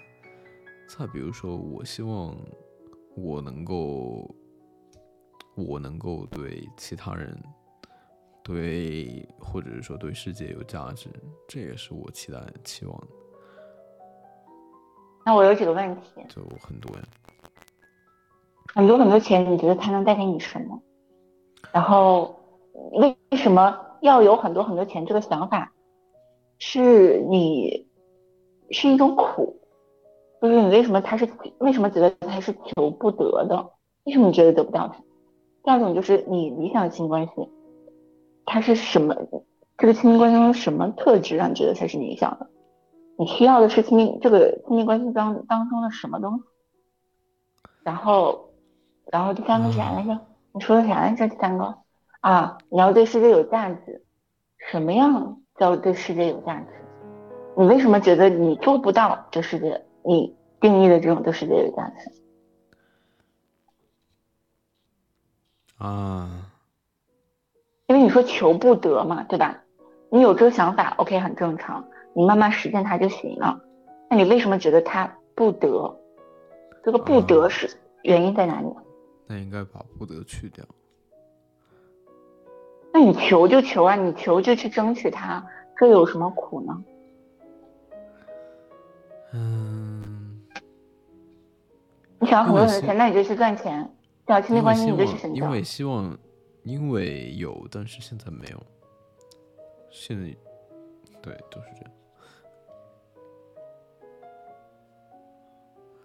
所以你有什么求不得？所以你有什么很很期望的东西？我觉得那个问题没有结束啊，刚刚的问题。所以还要继续往下挖吗？你是要哭了吗？你要哭我就不玩，你哭一个我听。嗯，真的很，真的很为难我。啊，真的吗？太好了。你真的是有一种恶趣味在。你又不是第一次知道。是的，就是强调一下。所以，你有一些，你有一些不能说求不得苦，就是你有一些很期待的东西在。我告诉你。啊，不行不行，你已经为难我一次了，你我也应该为难一次。那我就是不说。好的，那我也没有办法。这个就是什么？这就是什么什么？识趣。对，这就是我比较识趣。我要向你学习，我要向你学习。向我学习啥？识趣啊？对，向你学习不识趣。啊，那你现在不识趣能怎么样？你你不识趣一下让我看。那我也没有办法，毕竟嘴在你身上长，对吧？哦。但你看，所以你不识趣也没有什么不好的后果。我不想说，我依旧不说了。是的，所以我说没有办法。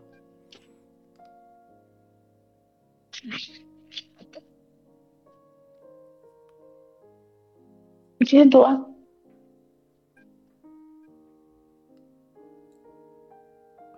虽然这一次聊天，我觉得，虽然这一次聊天可能你觉得没有什么意思，但是我觉得可能它对我来说挺有意义的。哦，这句话怎么？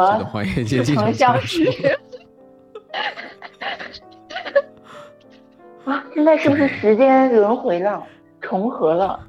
这本书里面不也是一个时间轮回的概念吗？我们现在在时间的裂缝里开始中啊。跟跟跟跟那个什么正道者每一次的交谈都是在开启一种可能，什么可能？你这次开启了什么可能？这这是我的智慧，我没有办法捕捉的。他可能有时候灵机一现，他就出现了。哦有有智慧。然后然后我又用直觉抓住他。哦，那你的智慧让你更幸福吗？你觉得刚刚那个智慧让你更幸福吗？哪个智慧？什么什么什么可能性？哪个智慧让我更幸福？什么可能性？啊，有呀。哦，祝贺你。这就叫呀？这个叫做不知所云吧。对，这就是我跟你说的说废话。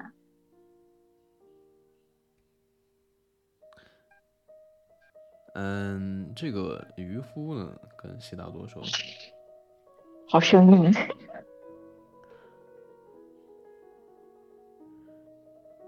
你也跟，哦不对，应该是悉达多跟渔夫说，船夫说，你也跟河水悟出过时间并不存在这一个秘密的吗？哦，然后船夫就说，你的意思是河水无处不在，无论在源头、河口、瀑布，还是在湍流中、大海里、山涧中。对于河水来说，只有当下，既没有过去的影子，也没有未来的影子。嗯悉达多说：“是的，我领悟到这个道理后，认出我的生活也是一条河。这条河用幻象而非现实，隔开少年悉达多、成年悉达多和老年悉达多。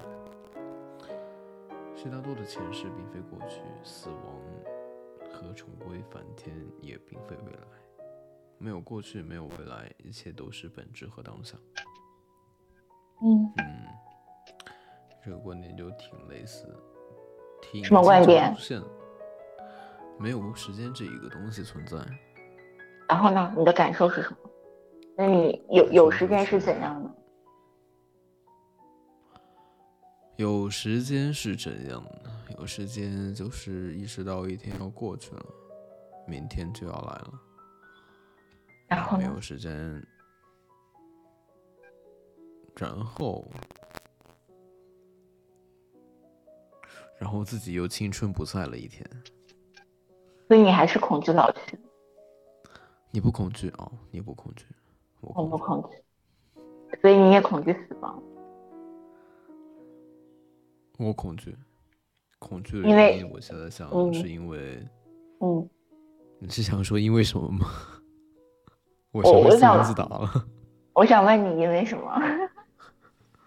你看你的这个真不错，真识趣。OK，我我就不说我，我刚刚想要脱口脱口而出的是什么？啊？为什么不为说？什么？我觉得因为为什么不说刚才脱口而出的？啊，我没有听见，因因因为我害，因为我什么害怕死亡。为什么不说你刚才脱口而出的？我刚才脱口而出的是什么？你这什么东西啊你知道我刚刚跟你学到了什么吗？就是学到了不识趣。你你多次不要脸继续问我，我就是我就是不搭理你。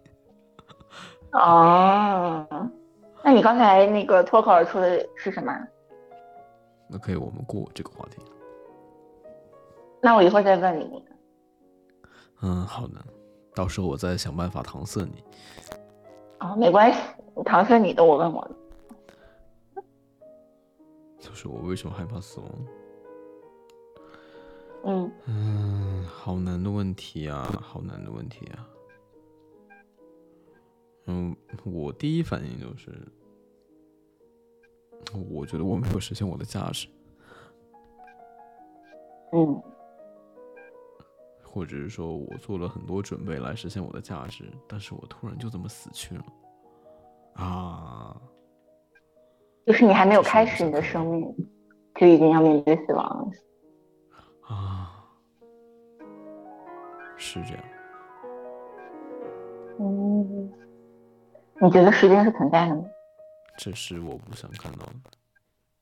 然后嗯再就是其他原因，嗯，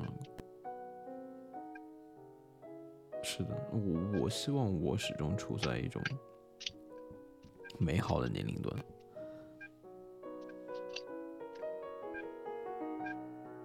请问你定义的美好的年龄段有多久？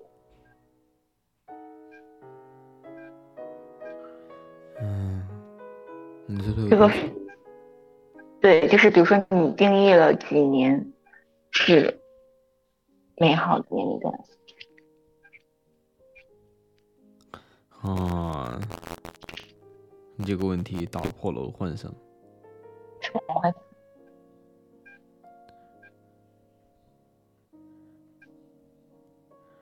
我的美好的年龄段已经过得差不多。哦，不是，我问你是几年，就是几个年头，不是从从哪到哪？十五年，十五年是吗？那你觉得，在美好的年龄段，你需要完成什么才实现自己的价值？哦，这是一个好问题。什么不是好说它是好问题呢？因为我没有这样想过。哦，我觉得我单纯觉得这个年龄段为什么是好的，因为他，我只是单纯觉得他处于似乎是生理上来说比较好的一个年龄段。所以你觉得好的年龄段是生理好的，那你觉得要去实现生命的价值或者你的世界的价值，是需要呃身体在最好的状态的时候吗？你是运动员吗？还是是什么？对，那身体不好，如何影响你？啊。那身体不好如何？那如何如何影响你去实现那个你的价值？那说明这个问题的答案是不对的。这个答案作为这个问题的的答案是不正确的。它正不正确都无所谓，重要的是，有帮助的思考。嗯。然后另外一个问题就是，你觉得什么样你的生命或生活或达成什么成就还是怎么样？以什么样的标准可以判断你是实现了自己生命的价值？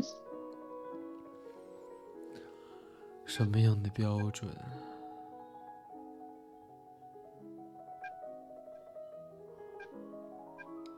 啊，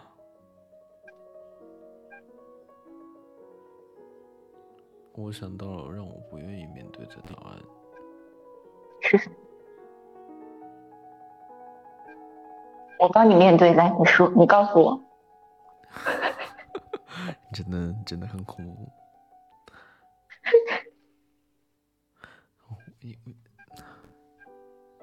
说好听点叫做什么流芳百世，换一种嗯说法叫做在意外界评价。啊在意外界评价还是不在意？对，在意啊，在意啊，就是你希望别人认可你的价值，对吗？你希望有东西让别人认可你的价值，还是说认可你这个人人品，还是什么？认可我的价值，非常什么价值？什么价值？是比如说你的你的成果、你的思想、你的事迹，还是你的情感，还是你的什么？你想他们以什么方式认可你的价值？思想、事迹啊，这个问题真的，这个答案真的是思想事迹，所以你想做那个乔达摩或者悉达多吗？啊，乔达摩、悉达多，为什么为为什么会说我想做乔达摩或者悉达多？乔达摩就是以他的思想被流传，对吧？悉达多是以他的经历被流传，就是乔达摩也有经历，但他但世人看到的只是他选择让世人看到的，对吧？他因为他爱众人，他希望帮助他们解脱，但是有很多人他没有办法通过自己的经历去。就是实现这个圆满，所以他给了一个理论给他们，让他们觉得只要这个理论跟着这个理论，我就可以圆满，给他的一个安定，一个终止符，让他们不再去寻找，这是他对世人的爱。但是悉达多无法被这个终止符按下暂停，按下按下这个寻找的暂停键，他一定要自己去体验和经历，所以他自己体验经历了，也到了这个状态。这是他的方式，那就是他能以不同的方式被世人所知晓。原来是这样啊这是我的理解。啊！要跟你多聊天了。哎，你能不能跟我讨论这个问题？就是这个思路这样。我不知道呀。好，那你就找借口，然后转移注意力啊。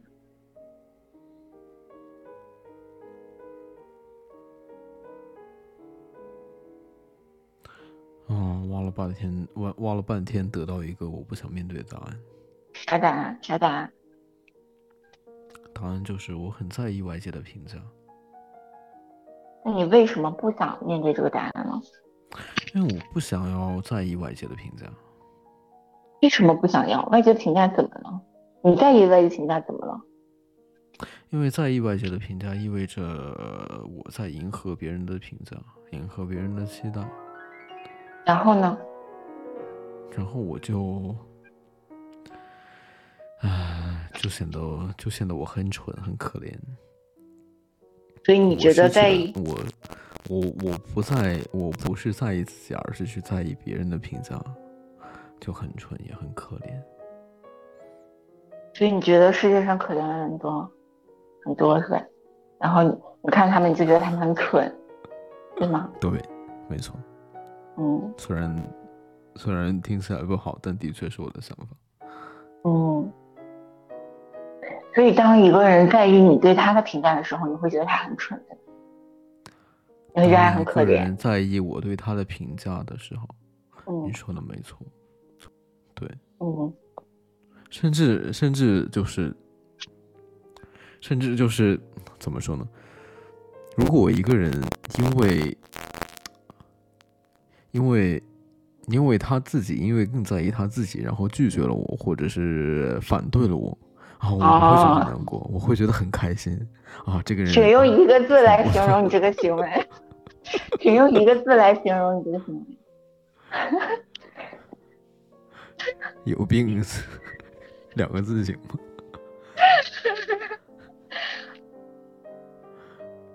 为什么？为什么？为什么你会觉得在意一个人在意你的看法，他很可怜？因为本不应该这样，我我什么就应该什么样呢？因为我只他，我只是他世界里的一个过路人，然后他在意我对他的评价，那不是很蠢？他忽视了自己的感受。那你觉得？嗯啊啥？是因为我对我这样，所以才觉得别人也是这样吗？我对你啥样？啥因为我讨厌，嗯，因为我讨厌我在意别人，所以我也讨厌别人在意我吗？或者说，别人在意你，对你来说这个体验很陌生。别人在意我，对我这个体验来说很陌生。别人在意你的这个体验，对你来说很陌生吗？不知道哎，一时间难以回答。别人在意你的看法，所以自己有所影响了。你不会觉得他们是出于其他更好的原因吗？而你你只看到一个结果，他在你，他受影响，他就可怜。那有没有可能是因为他能够，他有能力看见别人，他有能力爱别人，他有能力让自己处于未知当中，他有能力去承担因为另外一个人而流泪的风险。你没有看到他的勇敢、勇气，他对别人的欣赏，你只看到了这个失败的结果，就在你的视角里定义的失败的结果，而让你觉得他可怜。他站在了你定义的这个权力序列里的。更底层啊，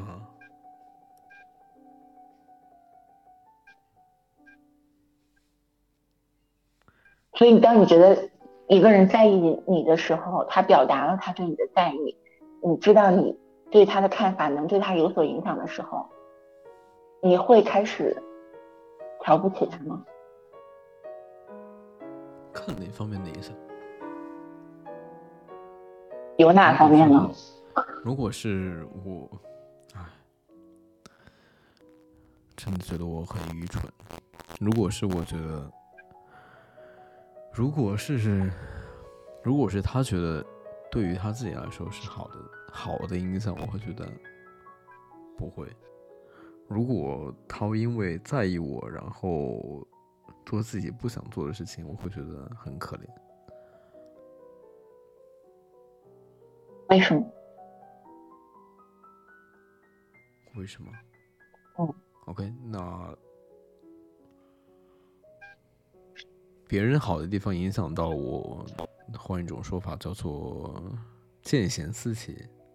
但是我因为在意别人的感受，然后我做我不想做，这叫做这叫做愚蠢。所以你觉得自己只能是那个贤是吧？必须是那个有榜样力量的人，然后你也必须被榜样力量影响向正向、积极这种什么更厉害的方向发展，对吗？你不能允许自己在这个序列中沉沦下去，向下掉，做任何在这个评价系统里定义为愚蠢的事情，即便这个行为本身就是去。被别人影响，这个行为本身它就是有风险、不确定的，你不能预测它该带给你的是怎样的影响的情况下，你仍然觉得他只要没有选择百分之五十向上的可能性，他就是愚蠢的，他不能有任何迷茫、犹豫和走那个弯路的时这个时候。啊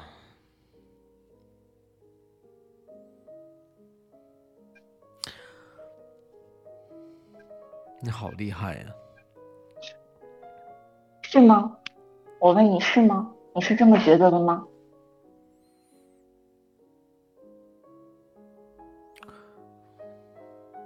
是的。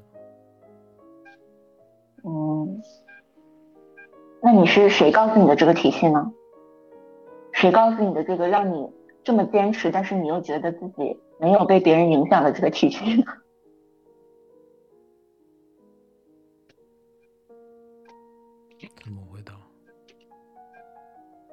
嗯，怎么哭了！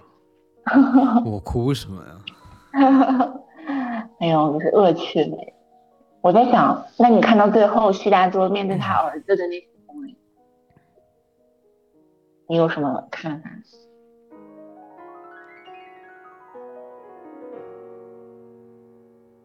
谢大多看到他儿子，就他最后那个那个。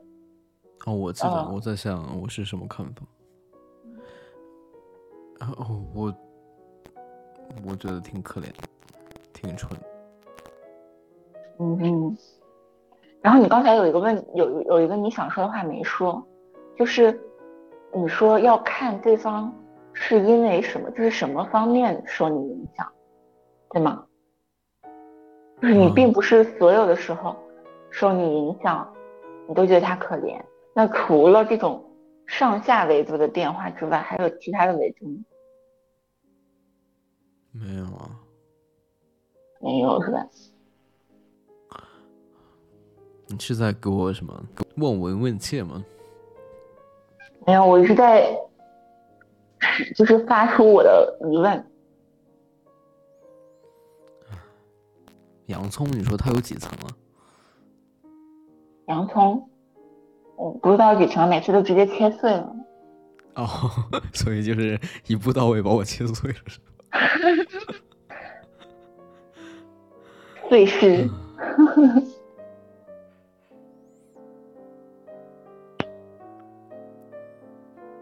哎呀，看吧，看他，看看这次的这些次的交流，能在我，能在我。能在我不知不觉间对我产生什么影响？你为什么老以结果的角度去看这个东西呢？啊，好问题。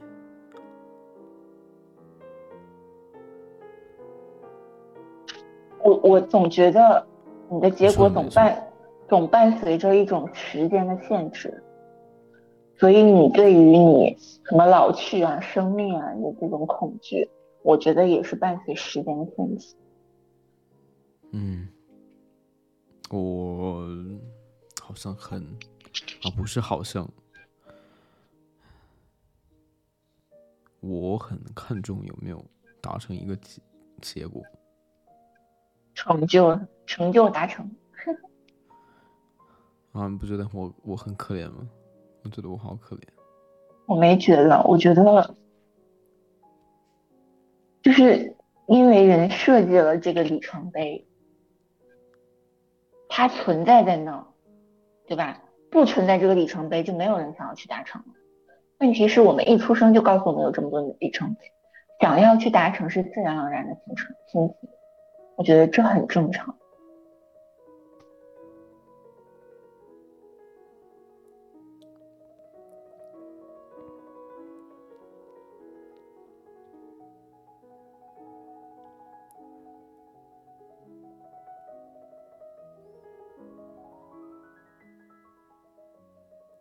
此刻，此刻我发现我饿了。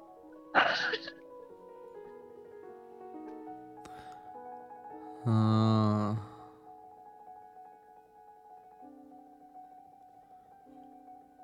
我感觉要疯了。啊？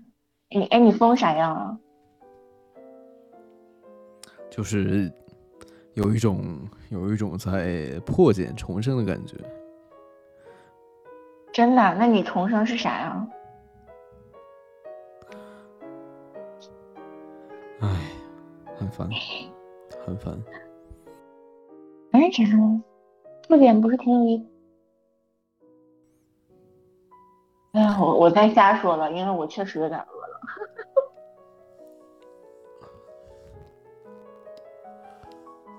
很好奇啊，很好奇。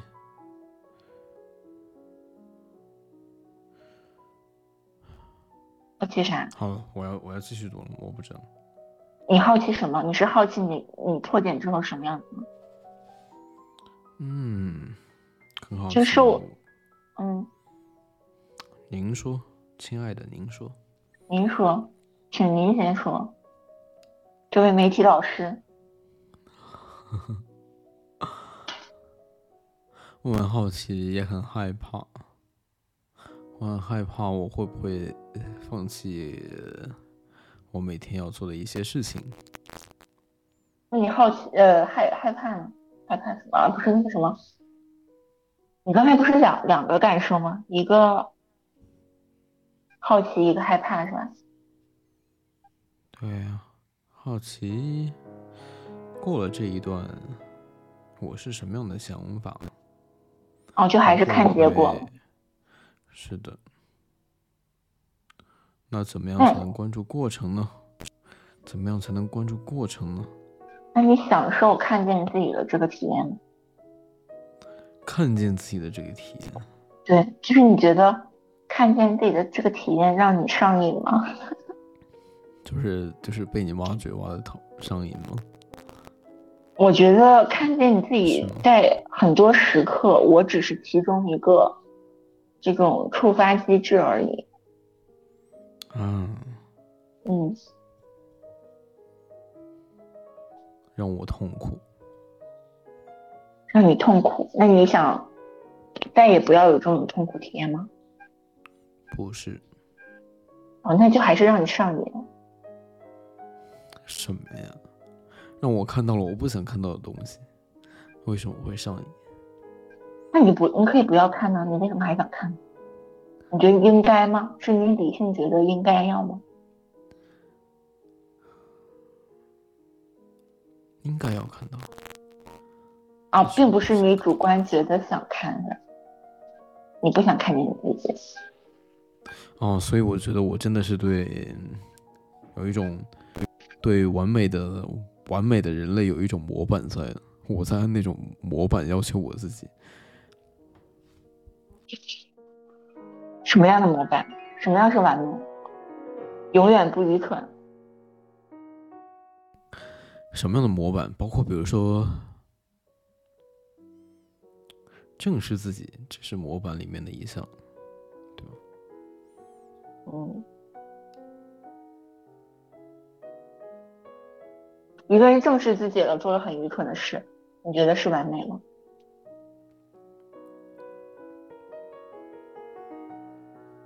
他就选择去做了愚蠢的事，你觉得是完美吗？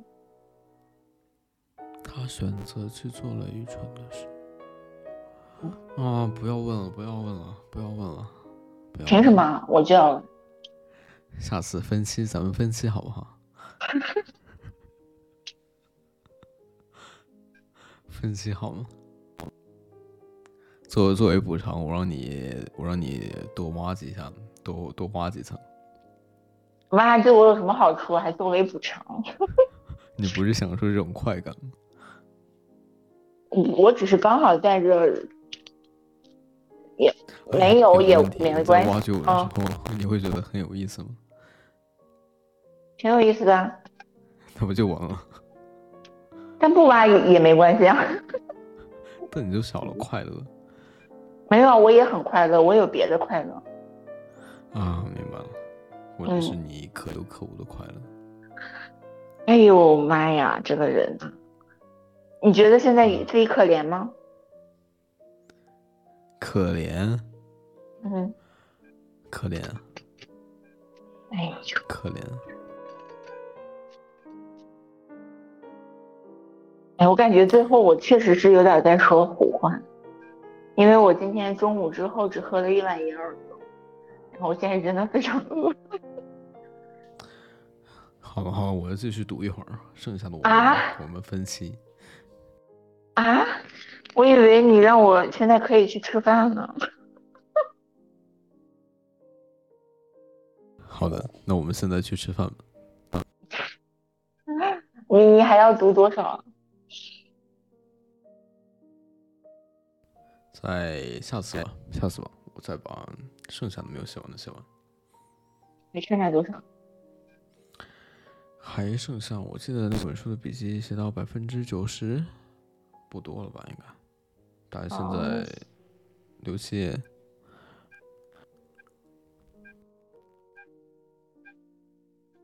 我本来以为这次这次可以嗯聊得很短，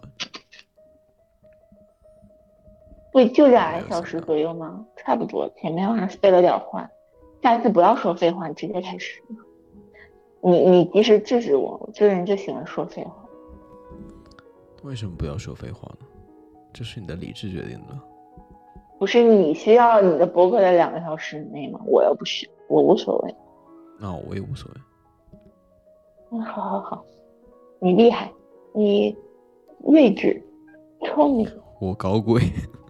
高贵、尊贵。哦，对，还有什么？你给我发那个什么邮件，说什么？果然尊贵的气质就是不一样。这都是些什么？不是你自己说自己要有尊贵的气质，啊，好的，我要我要时刻提醒我自己，我要用那个 A P P 时刻提醒我自己。什么样算尊贵的气质啊？我问一下，然后我不知道，你不知道你提醒自己有什么用啊？大方得体、优雅、美丽、端庄。哎呦哎呦，好理性哦。好了，亲爱的，去吃饭吧。啊，我真的有点想摆脱公关行业的这个感觉，能不能不要再说这些了？你知道他有点让我应激了，你知道吗？那那就那就摆脱，把这个词从公关行业去除掉，只是把它当成是日常的问候语。不是，是这个，它连带着那种凌晨微信开始疯狂震动的那种状态，你能不能别再说了？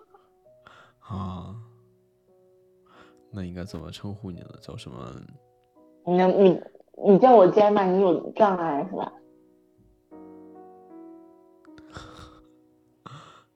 好了，去吃晚餐吧，朋友。我们下期不见不散。好的，朋友，拜拜。